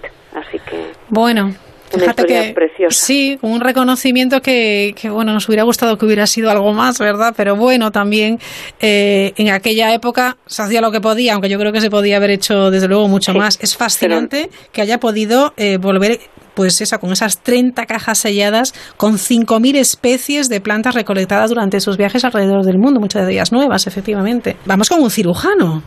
Sí, un cirujano o cirujana, no sabemos. cirujana, ah, a ver, eh, cuenta, cuenta. Es, eh, bueno, él eh, se llama James Barry, es inglés, y aunque vivió toda su vida como un hombre, su vida adulta, la documentación de que se dispone de él parece indicar que se le asignó el género femenino al nacer. De hecho, fue educado como una niña bajo el nombre de Margaret Ann Buckley y vivió, o eligió vivir, o se vio forzada a vivir como un hombre para poder ingresar en la universidad y hacer su carrera como, como médica, como cirujana o cirujano, no lo sabemos. De hecho, muchas personas reivindican a James Barry o a Margaret Ann como la primera médica británica anticipando 50 años a la que se considera como la primera médica británica, que es Elizabeth Garrett Anderson. Eh, la madre de James, o de Margaret, se llamaba Marianne Buckley Eh, era hermana de un conocido artista irlandés que se llamaba precisamente James Barry, profesor de pintura en la Real Academia de Arte de Londres. Algunas cartas que se han conservado indican que se urdió un plan para que eh, entre Merian, entre la, madre, algunos amigos del hermano y un abogado de la familia, para que Margaret pudiera ingresar en la escuela de medicina. Y ese plan en qué consistía? En hacerla pasar por un hombre, porque las mujeres no podían entrar. Así que como James Barry, ella disfrazada de hombre, comenzó sus estudios en la Escuela de Medicina de la Universidad de Edimburgo y eh, obtuvo su diploma en medicina en 1812. Eh, regresó a Londres y obtuvo y aprobó su examen en el College de Cirujanos a mediados de 1813. Se especializó en, cirugía y se alistó como asistente hospitalaria en la Armada Británica. Eh, lo digo como mujer, pero bueno, iba disfrazada de hombre. Sí, claro. Eh, sirvió en la India, en Sudáfrica, llegó a Ciudad del Cabo disfrazada de hombre entre 1815 y 1817 y se convirtió allí en inspectora, en inspector médico, voy a decirlo ya en masculino, para la colonia, donde realizó unas mejoras muy grandes. Eh, fue una labor muy apreciada. Realizó mejoras en la red hidráulica y esto es muy importante porque mucha gente moría de, enfermedades infecciosas transmitidas en el agua. Y llevó a cabo una de las primeras cesáreas efectuadas con éxito. ¿Qué significa éxito? Que sobrevivieran la madre y el niño, por supuesto. Pues es conocida por sus cesáreas. Y bueno, parece que no tenía muy buen humor. Eh, pues no me extraña a mí, pero bueno. Claro, es que a ver, con lo que, con lo que le ha tocado vivir. Pues sí, la verdad y era conocida o conocido como un personaje con que opinaba directamente, esto es muy femenino, yo creo lo de opinar a la cara, sí, sí, claro. y muy insubordinado. Y parece que se creó algunas enemistades por criticar la gestión local, por ejemplo, de asuntos médicos, ¿no? Bueno, pues eh, eh, abandonó Ciudad del Cabo en 1828, eh, visitó la isla San Mauricio, Trinidad y Tobago, para que veáis todos los viajes que hizo. Sí, fantástico. Fue a la isla Santa Elena, sirvió en Malta, en Corfú, en Crimea, y, bueno, realizó la práctica de la medicina en todas ellas, no solamente em, atendiendo a las tropas, ellos iban con las tropas, os recuerdo que iba con la Armada Británica, sino que también ayudaba a los, eh, a los eh, a las personas que habitaban allí, es decir, a los indígenas, mejoró su salud ostensiblemente. En 1845 contrajo la fiebre amarilla y tuvo que volver a Inglaterra. en, al año siguiente se fue a Malta para atender una epidemia de cólera y participó en la guerra de Crimea, donde coincidió con una persona de la que también hablamos el año pasado, con Florence Nightingale, una enfermera británica ah, que es de hecho la patrona de la enfermería, que estaba en Crimea atendiendo a los soldados eh, británicos. Y de hecho, Florence dice, eh, decía en una de sus cartas, que era la persona más eh, amargada de James Barry que había conocido en toda su vida. No me digas. Era una sí, una persona muy muy muy malhumorada, ¿no? Bueno, pues mala suerte que tenía. Pues sí. Eh, bueno, pues se jubiló eh, en 1864 y falleció de disentería en 1865. Y cuando le hicieron, la persona que se encargó de hacer, de preparar los restos de James Barry, de embalsamarle, de preparar su cadáver, eh, Sonia Bishop, reveló tras los funerales que el cuerpo de aquella persona que se llamaba James Barry era el cuerpo de una mujer que había además sido madre y había sido madre de joven, parece. y bueno, algunos... qué, vida, qué historia, todo, ¿eh? Ella vivió siempre, vivió siempre solo, ¿eh? Tenía un ayudante y un perro. En todas las imágenes que se ven de James Barry se le ve con un perrito. Entonces hay gente que dice que pudo ser una persona intersexual, es decir, con los dos sexos latentes por ahí, pero la mayoría de la gente dice que está poco fundamentado y que realmente era una mujer que se enfrascó en su papel y tuvo que vivir con él porque no le quedó más remedio. Así que bueno está bien, pero todavía queda mucho que investigar entonces, que a lo mejor no hay de dónde tirar, ¿no? Pero sí estaría desde luego interesante, una vida de película, ¿eh? Una vida realmente de película. Bueno, continuamos porque eh, también en España hemos tenido nuestra primera cirujana, por supuesto. Sí, sí. ¿Cirujana o cirujano? ¿O cirujano también? Es una historia también muy, muy complicada, muy ambigua. De hecho, esta mujer se llama Elena de Céspedes, nació en Alama de Granada, era hija de una esclava y de su padre que era el amo de la casa, claro. Pero como una eh, esclava, ¿de qué año estamos hablando entonces? Eh, ella nació en 1546. Ahí es un salto en el tiempo. Y tanto, siglo XVI, ¿eh? Ojo. Sí, sí. Era una esclava, en, en, ella era de origen del norte de África, era una mujer de origen eh, moro y su hija era mulata, ¿no? Era, adoptó de hecho Elena de Céspedes era el nombre de la esposa de su padre, que a la que sirvió, por supuesto. ella, aunque era hija del amo, seguía siendo una sirvienta. Pero parece que se llevó bastante bien con ella y tuvo una estrecha en relación. Con 16 años la casaron, la casaron porque ella no quería, seguramente, con un albañil de Jaén Cristóbal de Lombardo, que la abandonó a los pocos meses dejándola embarazada. Y bueno, ella tuvo que dejar a su hijo en adopción a un panadero en Sevilla y no volvió a saber más de él. Seguramente tampoco lo quería porque le hubiera complicado mucho la vida, ¿no? Igual le salvó la vida al niño también dejándole en buenas manos. Eh, sola, sin marido, sin padres, eh, marchó a vivir a Granada, donde se ganó la vida primero de tejedora, eh, cambió mucho de sitio porque parece que era un espíritu muy inquieto, se fue a Granada, a Sanlúcar, eh, donde empezó a trabajar como labrador y como pastor. Y lo digo en masculino porque allí empezó a cambiar su vida y empezó a vivir como un hombre, haciéndose apellidar solamente o llamándose Céspedes. Eh, participó en las revueltas de los moriscos, perdón, eh, participó en contra de las revueltas de los moriscos en Granada, se alió en la compañía de don Luis de Ponce y León y se marchó a la guerra como soldado varón ya, por supuesto. Cuando terminó la guerra, en 1570, eh, volvió a ejercer como sastre en varios lugares de la geografía española hasta que se em, instaló en Madrid definitivamente en 1575 y conoció a un cirujano con el que entabló amistad y parece que eh, empezó a enseñarle este arte de coser y curar enfermos, así le llamaban. y, y bueno, parece que, que Elena o Heleno, que llamaban entonces, de Céspedes, era muy hábil en esto de coser. Se le daba eh, bien. Había sido tejedora, así que se le daba bien. Y empezó a trabajar en el Hospital de la Corte sin formación, ojo, ¿eh? Su fama llegó a los oídos del rey Felipe II, pero ya empezó ahí las envidias, eh, porque esa buena reputación hizo que cirujanos formados la acusaran de intrusismo y, y la la expulsaron, la expulsaron del oficio. Entonces, mm, bueno, pues se marchó a Cuenca y consiguió la licencia de cirujano eh, haciéndose, por supuesto, pasar por hombre. Eh, entonces, bueno, pues consiguió su título, con lo cual ya teóricamente ya, no era una intrusa. ya podía ejercer. Pero bueno, luego más tarde la acusaron de, de en fin, de intrusismo de nuevo, porque su papel era ambiguo. El papel de, o, digamos el género de, de, Elena de Céspedes fue muy ambiguo.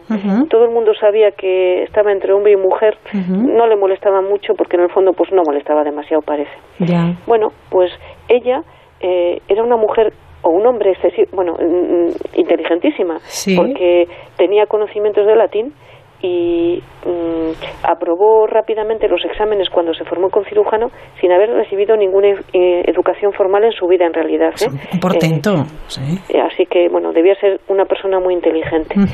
Bueno, ya vivía como hombre, conoció una mujer de la que se enamoró y se casó con ella. Fíjate. Pero, bueno, aunque aceptaban que esa ambigüedad la mayoría de la gente, eh, el caso de Elena, la, pues seguramente por alguna envidia, la denunciaron porque se había casado con una mujer siendo mujer, aparentemente, cayó en las manos del Santo Oficio y tras un duro proceso la condenaron a 200 azotes, que no se sabe si se los dieron, y eh, fue condenada a servir durante 20 años en centros hospitalarios.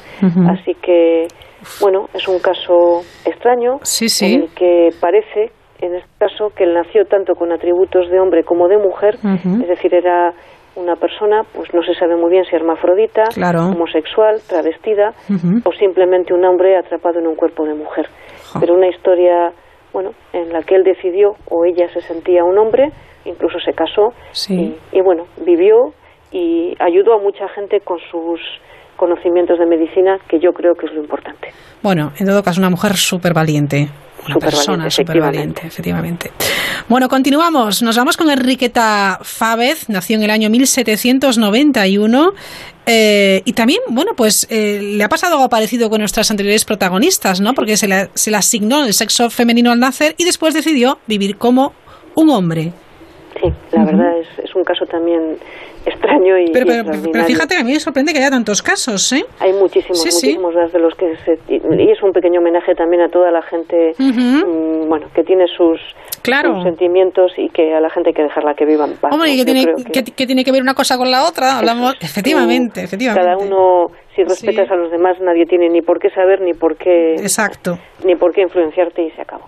Bueno pues esta mujer es nació en Suiza Enriqueta Fávez aunque tiene un nombre muy castellano pero luego os voy a explicar por muy bien. eh, ella eh, la casaron con 15 años, digo la casaron porque no me creo que una niña... No creo que quisiera casarse con 15 años, no, no. pero bueno, en aquella época todas se casaban con 15 o menos, así que, bueno, con un oficial del regimiento de cazadores de las tropas de Napoleón, con Juan Bautista Renault, eh, con él tuvo una niña que falleció al poco tiempo de nacer y bueno, enviudó en 1809 y continuó viviendo en Francia, pero eh, se trasvistió, es decir, eh, adoptó la personalidad de su marido con la vestimenta y bajo la identidad de un oficial del ejército francés, con ropas de su marido seguramente, comenzó a estudiar medicina en la Sorbona.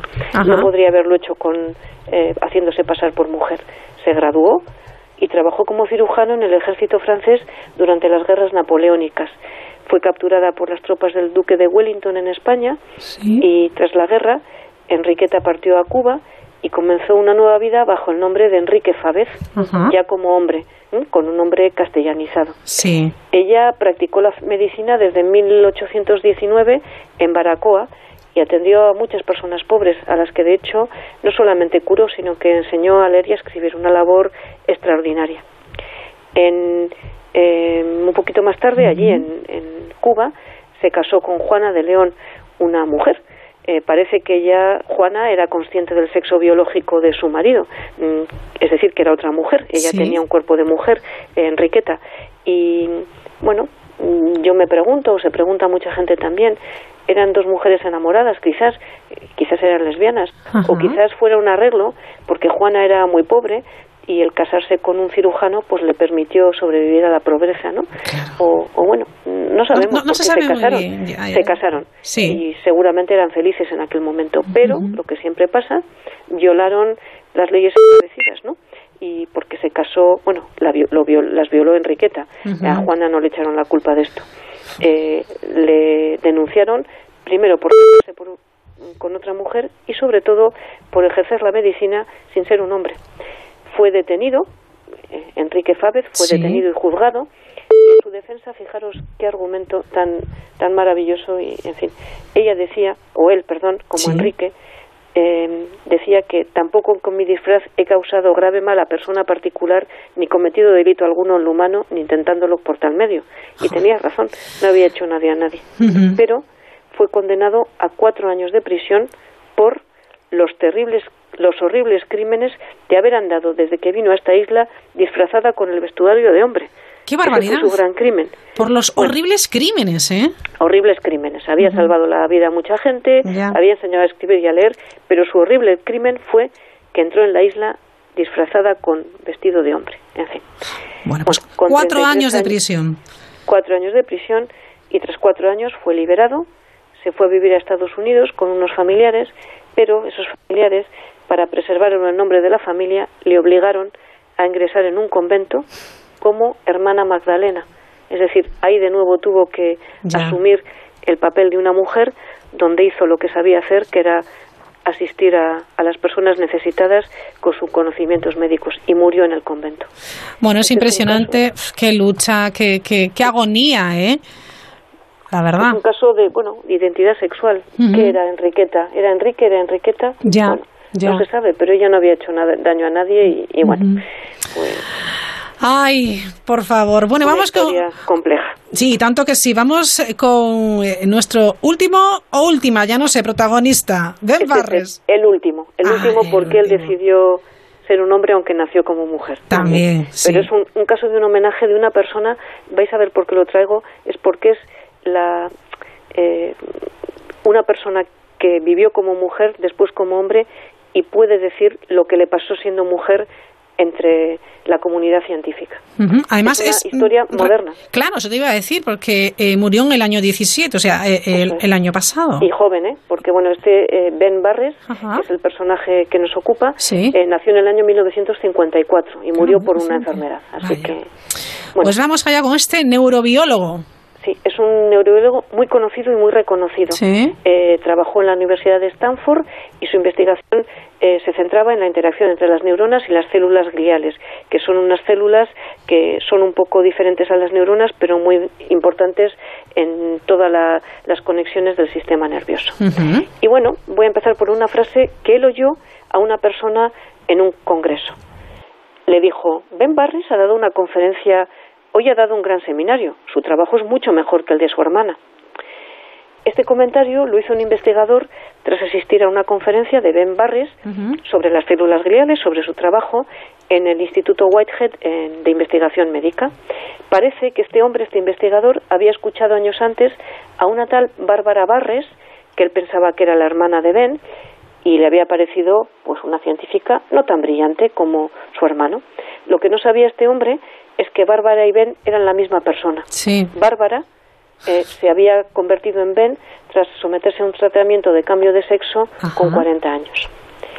Ben Barres concedió, tras hacerse este cambio de sexo, numerosas entrevistas eh, porque era un tema que le preocupaba, ¿no? El, el, no solo la transición de mujer a hombre, sino lo que había pasado eh, mientras había sido mujer y denunció el sexismo que había en ciencia. Y desde su privilegiada condición, en mi opinión, bueno, lo pongo entre comillas porque eh, no sé si para él fue privilegiada, pero bueno, él fue hombre y, fue, y ha sido mujer.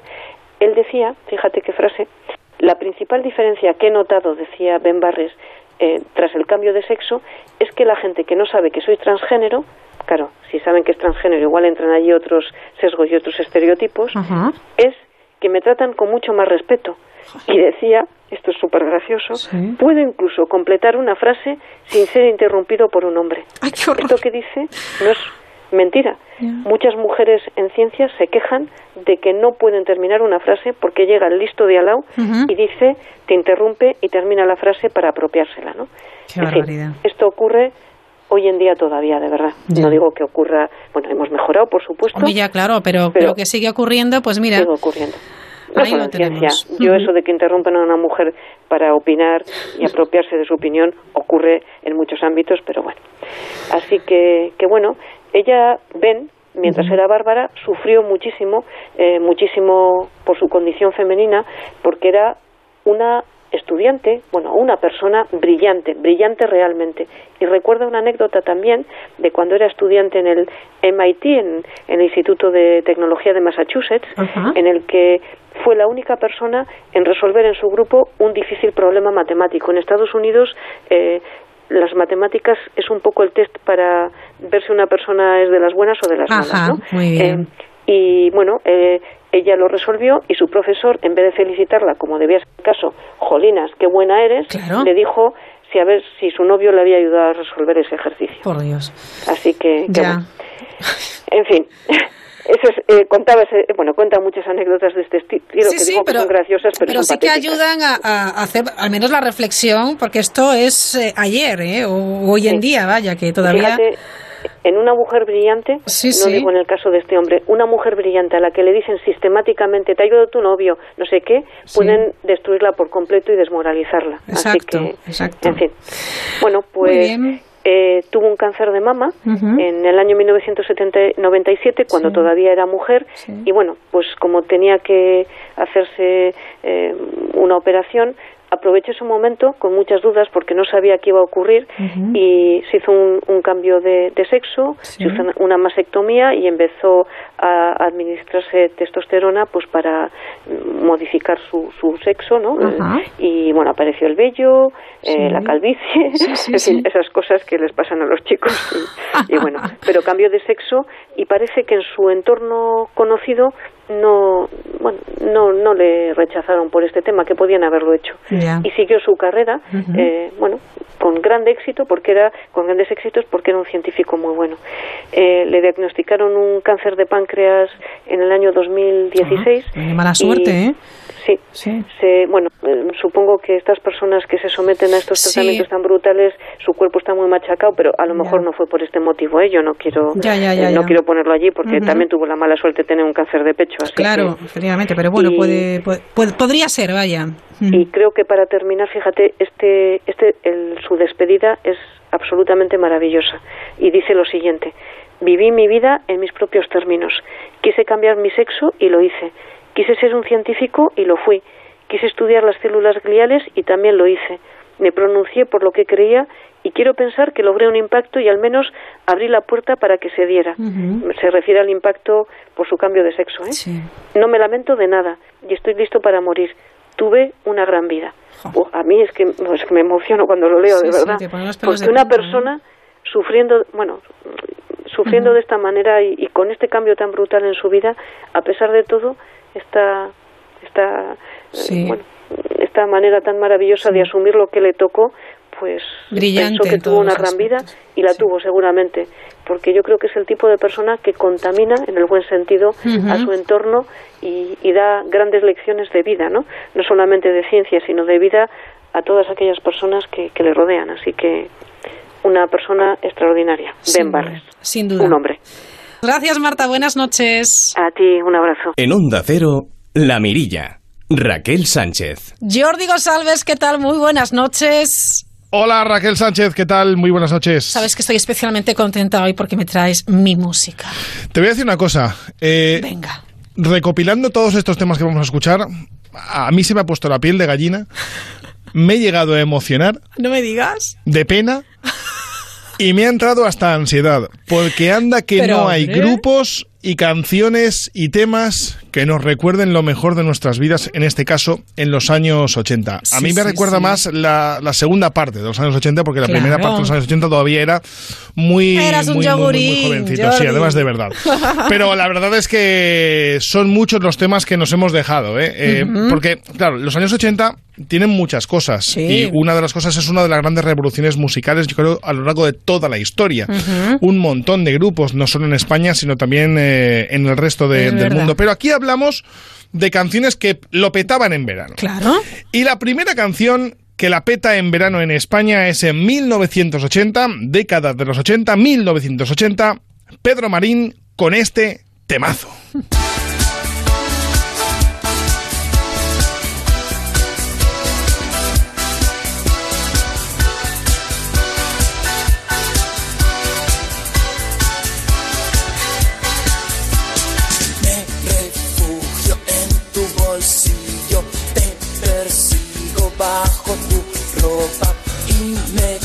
quemo en tu cigarrillo. Doy un salto y salto a tu boca. Tú me escondes entre tus libros, pero yo me agarro. Tengo a Luis Cerdeira bailando como un loco, ¿eh? Esto es un temazo, ¿eh? Hombre, amigo. Aquí viene, aquí viene, aquí viene. Ay, ay, ay, Todos juntos, arriba. Don Pedro Marín. Yo recuerdo mucho esta canción y la recuerdo también por una grandísima eh, actuación. Sí de mi valenciano por antonomasia que trabaja en esta santa casa, don Arturo Valls, en eh, Tu cara me suena. Hizo de las suyas, claro. Espectacular, espectacular, porque Pedro Marín se le iba un, ojo, se le iba un ojo y Arturo Valls la calca, pero lo calca totalmente en, tu cara, en tu cara me suena y además con esa chaqueta, con, esa, con esa chaqueta, porque eh, Pedro Marín esta canción eh, la presenta en aplausos, aquel canción también, ¿no? aquel, programa televisivo donde salían muchos grupos que luego la petaban. Aplauso. Eh, aplauso, en efecto. y luego estuvo Tocata y, en fin. Eh, bueno, pues Pedro Marín salía con una chaqueta, eh, parecía de, circo, ¿no? pero la verdad es que el baile tiene su, tiene su chispa, es para que lo busquen por internet, pero es un temazo. Aire de, Pedro Marín. Y además Pedro Marín se considera el precursor de cantantes hispanos que utiliza por primera vez sintetizadores y cacas de ritmos. Sí, sí, sí. Pedro Marín está considerado como el primer cantante hispano que utiliza sintetizadores y cajas de ritmo. Es que ya estamos cambiando la música. Estamos llegando ya a, a coger música electrónica de aquella época para, para, hacer temazos, en este caso como el de como el de Pedro Marín. ¿Qué, marcha, en este caso, eh? ¿Qué con marcha? aire. Sí. Vamos al Venga. año 1982. Es el año del Mundial de Naranjito, de salida a muerte. Y en aquella que sale un grupo que pega este pelotazo.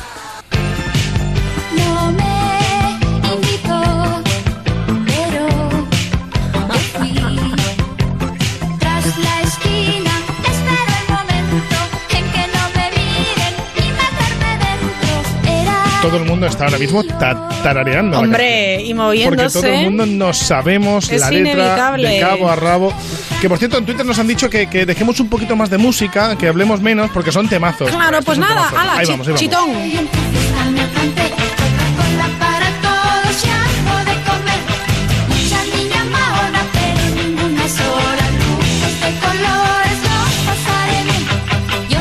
Allí me colé. Eh, Mecano. ¿Quién no conoce Mecano? Está considerado uno de los primeros grupos tecno pop de España. Ajá. De hecho, este, el Allí me colé, el- es su primer gran éxito, es el tercer sencillo de su primer disco, eh, con Nacho Cano, es el autor de todo, de la letra, de la música. Y la petó en 1983. De hecho, tanto la petó que, que la productora dijo, pues vamos a traducirla para ver si tiene algún éxito más allá de tierras españolas, vamos a traducirla en inglés. Pues no, no tuvo ningún tipo de éxito esta canción. Otras más adelante sí que tuvieron mucho éxito en tierras americanas, tanto en Sudamérica como en tierras estadounidenses. De hecho, me atrevo a decir que es junto a Julio Iglesias quizá uno de los primeros grupos, mm, primeros eh, cantantes españoles Sí. que tienen éxito más allá del Atlántico. Qué Tiene una maravilla. historia- Oye, tiene una historia es- esta canción. No, no, no, tiene Ah, una historia ¿tiene? esta canción. Sí, Espera, A espera. ver. ¿Tú recuerdas alguna imagen de algún videoclip de esta canción? Ay, déjame pensar. No la vas a recordar. No, pues no. Y sí que existe. No Se grabó un videoclip que nunca salió a la luz. ¿Y eso? Y se habla de dos teorías. Una, que quien la vio en televisión española en aquella época sí que es verdad que dijo que era un videoclip totalmente surrealista donde se idealizaba a Mecano de una forma que no era y que Ana Torroja dijo que eso no se publicaba por encima de su cadáver y que nunca se publicó ese videoclip. La otra versión es que dice que Televisión Española perdió el rollo de grabación de aquel videoclip de Allí me colé de Mecano y nunca jamás ha salido ninguna imagen de ese videoclip de un auténtico temazo. Me encantaba. ¿Qué tiempos? En bueno, 1973 aparece Rigueira, que es un grupo italiano. Eh. Siempre seguimos hablando de, de- de- de lo que es eh, la música italiana también en España, con esa canción de Vamos a la playa. Oh, oh, oh, oh. Sí. Pero esta me la salto, porque vamos a palabras mayores. Venga. 1984. Escucha.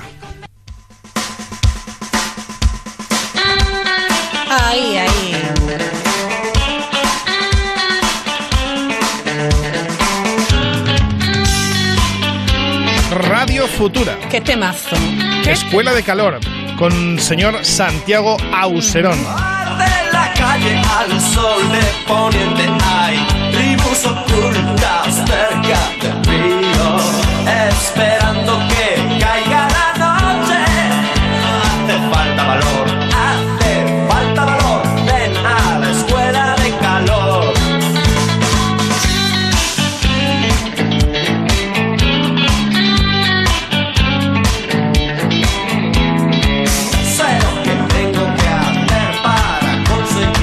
Esta canción aupó a Radio Futura como uno de los mejores grupos rock de la historia de España. De hecho, antes eh, Radio Futura era un grupo más bien punky. También en aquella época se llevaba mucho aquello del movimiento punky en Sí. España. Pero Radio Futura, Santiago Serón, a través de esta canción, juntó algo que le dio el éxito, que fue una rítmica afroamericana e intentando mezclarlo con algo de rock punk. Bueno, pues eso es lo que dice a Santiago Serón. Jo, pues vaya resultado, Y dio chico. este éxito, el Escuela de Calor. De hecho, es, eh, está considerado por la prestigiosa eh, publicación Rolling Stone el- la número 8 de las 200 mejores canciones pop rock de, de España. Anda. 1964 pasamos a 1985. Yo de estos lo tenía todo.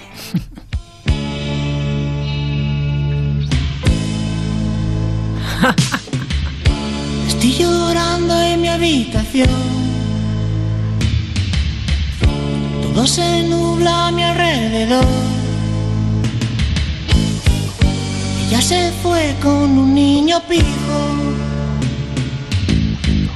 Tiene un Ford Fiesta blanco y un jersey amarillo. Por el ¿Quién no ha bailado con hombres G? Pero a- ahora mismo. Ahora, mismo, efectivamente. Incluso ahora mismo, con David efectivamente. Summers. Oye, qué vocecina tiene, ¿eh? Que- que- sí, sí, porque además eh, eh, he escuchado varias versiones, pero he cogido la primera versión Muy, muy porque es una voz jovencito muy, muy, muy, muy, muy jovencita Sí, esa voz. sí. Eh, la petó. Por supuesto, con este tema, eh, con muchos otros temas, con esos dos primeros álbums que incluso hicieron eh, dos películas de cine que yo, un servidor, fue a la primera fila a verla. Me digas, Porque yo era súper mega fan de hombres G. Súper mega fan de hombres G. Es la sexta canción del primer álbum de, Sí. de- de hombres G. eh, se llama. eh, mucha gente la conoce como Sufre Mamón, ¿no? Que, que es al fin y al cabo, pues eh, lo Sí, que dice, eh, Sufre sí. Mamón. Y tú sabes que esta canción, como muchas otras de hombres G, está basada en hechos reales. ¿Ah, sí? Sí. Ella se llamaba Inmaculada y dejó a David Summers. Lo dejó de verdad. ¿Y ¿Cómo sabes era por qué posible lo dejó? dejar de aquella ¿Y sabes por qué lo dejó? Porque era un punky. Anda ya, Y esa es la historia. Sí, sí, sí, sí. Lo dejó porque era un punky e Inmaculada quería un niño pijo de misa los domingos. Y yo, pues vaya tela. Pero tú, ¿cómo sabes estas historias, Acertó, Jordi? Eras acertó, muy porque a mí fan, cuando ¿eh? me- a, mí, a mí cuando me gustan mucho las canciones intento investigar Ya, qué es lo que hay detrás de las canciones. Claro. Pero es que Inmaculada dejó a David Summers porque era un punky y quería un tío pijo. y fue- y- Y, alucinante. fue a dejar al tío más pijo del mundo. Porque luego David Summers se convirtió en el tío más pijo del mundo. Hombre, hombre. Esta canción ha sido versionada hasta en Chile. Ajá. Y de hecho en Chile la canción se llama Super Ladrón. Eh, eh, sufre mamón no es super ladrón, o sea, allí el concepto lo tienen de otra, de otra forma, sí, sí, sí. Vamos a un Qué grupo bueno, que qué pegó bueno. durante muy poco tiempo, pero en 1986 hizo esto.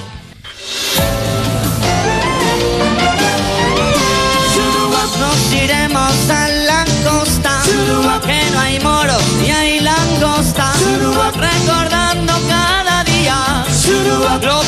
abuela te olvides la toalla cuando vayas a la playa. Te la sabes. Oh, salala.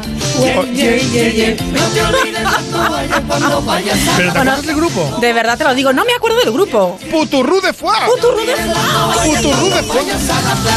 Estaba Puturru de eh, Escándalo 75, un poquito antes, Sí, estaba sí, por ahí sí, La. Trinca, ¿no? Eh, esos grupos eh, de música eh, humorísticos. Eh, Puturru de Foix fue la canción del verano en 1986. Un Ujú. Grupo que tuvo una serie de éxitos durante muy pocos años, pero tuvo bastantes éxitos. Yo tuve Sí, el disco sí, de, sí. de Puturru de Foix y, y se fueron a- al garete en 1994, volvieron en 1998, pero nunca Sí. tuvieron el éxito de, de esta, de esta serie de, de canciones. La Ujú. Trinca, ¿no? Orquesta Mondragón, Puturru de Foix, de Sí, aquella sí, se época. oía muchísimo. Sí, sí, sí, montón, además de Muy verdad. divertida, muy divertida. 1987. Nos vamos allende los mares con un temazo.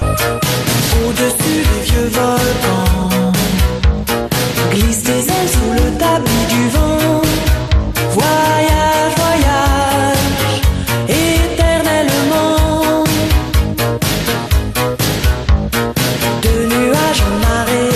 cantante francesa llamada Desireless, así se hizo llamar, para hacer esta canción que luego fue versionada a español. eh, vuela, vuela. Sí, no te sí. Bueno, pues esta fue Voyage, Voyage en 1977, la canción del verano en España. Fue número uno en Europa y en toda Asia. Vendió 5 millones de copias. Qué bárbaro. Alemania, Australia, Austria, Bélgica, Dinamarca, España, Grecia, Israel, Líbano, Noruega, Portugal, Tailandia, Yugoslavia. Número uno durante ese verano en 1987. Desireless con Boyas Boyas, que creo que también todo el mundo conoce. Luego en el 88 vamos con una canción que es del Yeke Yeke, que yo sinceramente no la recuerdo, ni la he podido escuchar. Ajá. Pero en 1989, ojo amigos, A que ver, ahí a ver, tenemos ¿qué toca? ¿Qué toca? un triunvirato atenta. A ver, a ver. ¡Ay! ¡Ay! ¡Abanico al aire! ¡Hombre! ¡Amigo, lo comía! ¡Hombre! Lo comía con su primer gran éxito. Lo comía, Sí, que era sí. Lo comía. Y el disco se llamaba Lo comía. Muy originales ellos todos. Sí, sí, sí, sí. Lo comía, eh, Sexy Ibiza, lo comía. Disco Ibiza lo comía, moda Ibiza lo comía, loco Ibiza lo comía. Bueno, esto fue un. Yo creo que, que un, un producto de marketing muy bien tirado, por cierto, porque estábamos en aquella época hippie, acid house, ya en Ibiza, que se empezaba a localizar como uno de los lugares, eh, pues, eh, para irse de fiesta, eh, un lugar paradisíaco, un lugar lleno de fiesta, de playa, de arena, de, de mujeres, de, absolutamente todo, y con un movimiento gay, en este caso muy incipiente, que también eh, recopiló Sí. en este grupo, lo comía, donde, por cierto, hace muy poco tiempo, en el plazo de un mes, han muerto dos Sí, componentes sí, de, sí, de hace- lo hace comía. muy Santos poquito. Blanco, además muy cerquita de aquí, eh, donde estoy yo, en un albergue en Gijón, y Fíjate, Frank ¿eh? Romero, la por una bacteria cerebral, Mm. una auténtica mm, salvajada, pero sí que es verdad que Santos Blanco y Frank Romero, los dos fallecidos, no, estaban en aquella primera época de aquella de aquel primer gran éxito de, de, de Lo Comía, que Ajá. mezclaba aquello del acid house, ¿no? De- del culture club, de, de boy band, pero una boy band hecha a través de gogos, de, de Q, de, de Pachá y de discotecas Sí, sí, sí. ibicencas. Mucha disco, Lo mucha comía, disco. lo comía, todo el mundo conoce que lo comía estar, y, y lo que por supuesto tenía que estar. Año 1989, ojo, ese verano también aparece esto. Nada que ver con lo comía, oye. Nada, nada. Nada.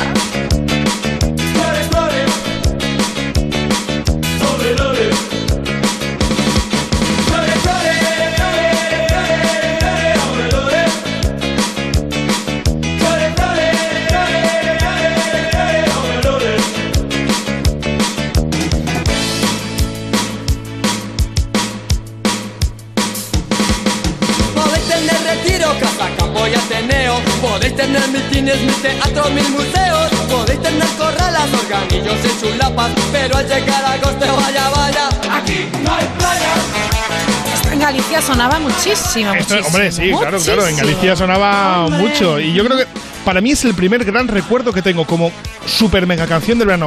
O sea, propiamente dicha. sí, canción sí, del verano. del para mí, el, el primer recuerdo que tengo es esta canción de refrescos. Además, la letra es espectacular.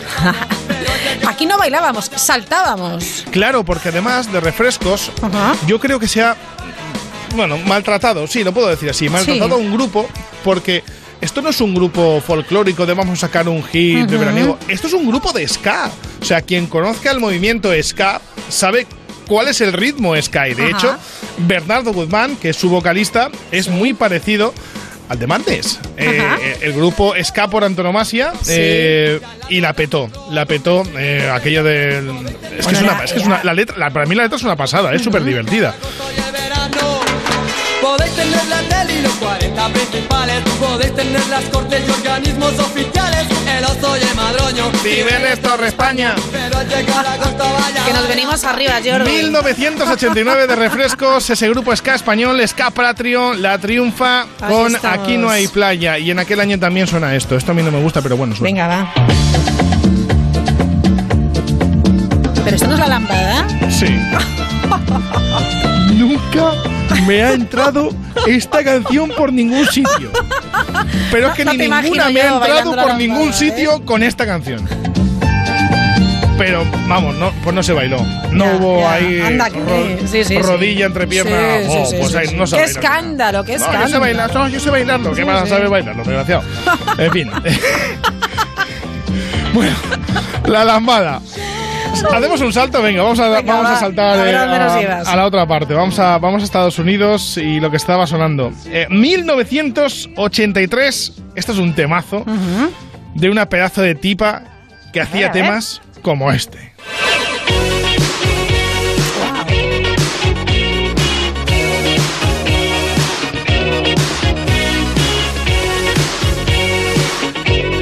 Qué pena no tener voz para cantar esto.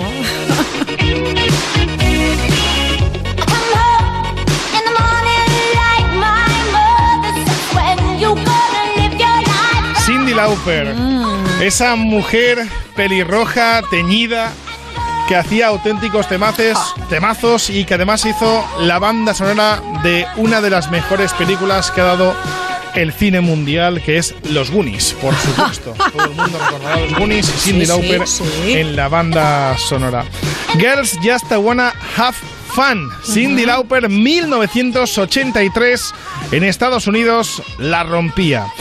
En 1982, ¿fue en el 82? No, 80 y- por ahí. Fue en el 84. Ah, 84, no, el 82, venga. en el 82, fue en el 82. Ojo, esto, esto lo, lleve- lo debe llevar todo el mundo en sus playlists que le van a darse. Ahora, los, los que les ha dado por correr estos que no les persigue nadie, Ajá. que van con, con, con ropa esta que las puede ver de- desde la estación especial, sí, lo ves ahí sí, con su Wallman y tal, no sé cuántos. Esto lo llevan siempre, siempre, para correr esto.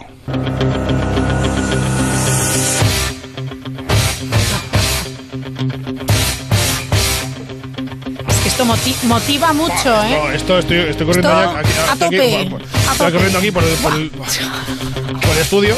Estoy cansado. Toma aire, toma aire. El ojo del tigre. The Eye of the Tiger. Grupo Survivor.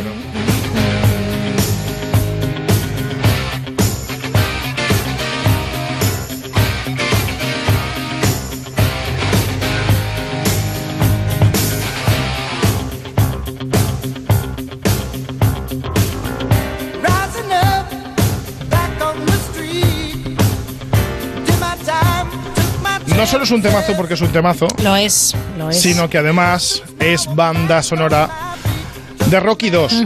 Ojo, de Rocky 2.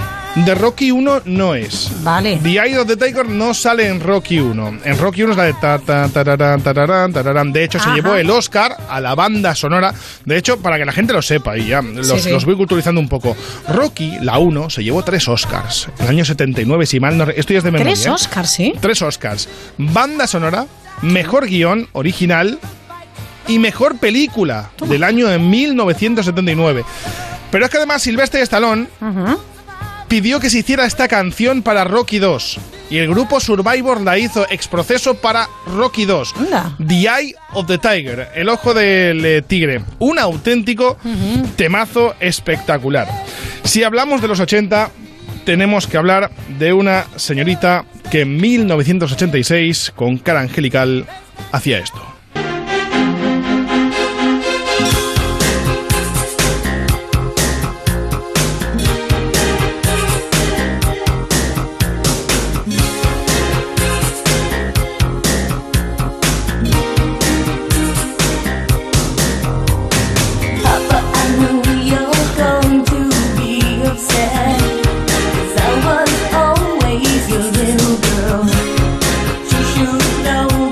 Cuestiones musicales, eh, los años 80 es Madonna a los años 80, la laca a, a las sombreras, ¿no? Sí, Eh. Es más o menos, eh, venía a ser un... Exacto.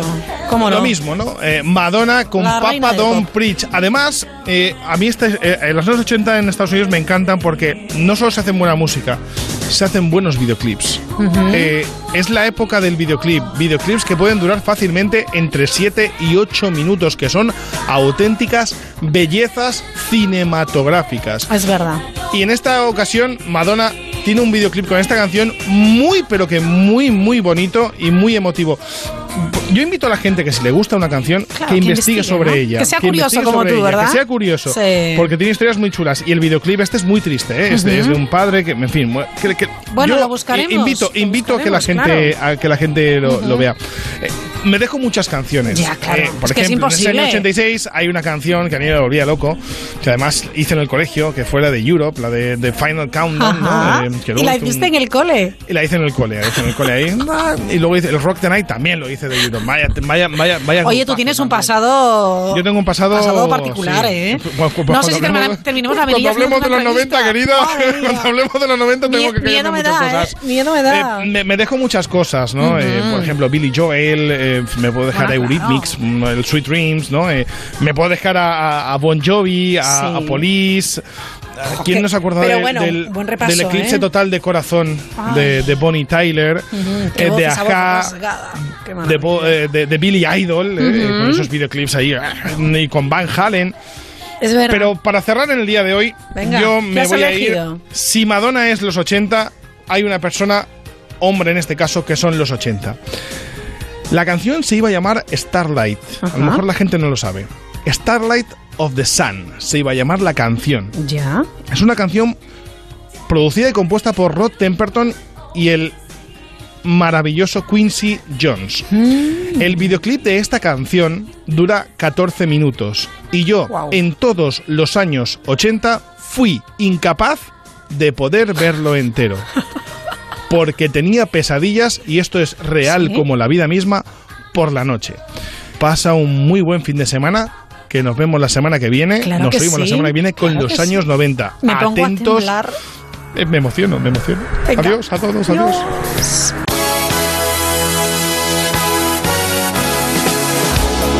Pues con este thriller de Michael Jackson nos despedimos. Será hasta la próxima semana, mañana Radio Estadio a partir de las 8.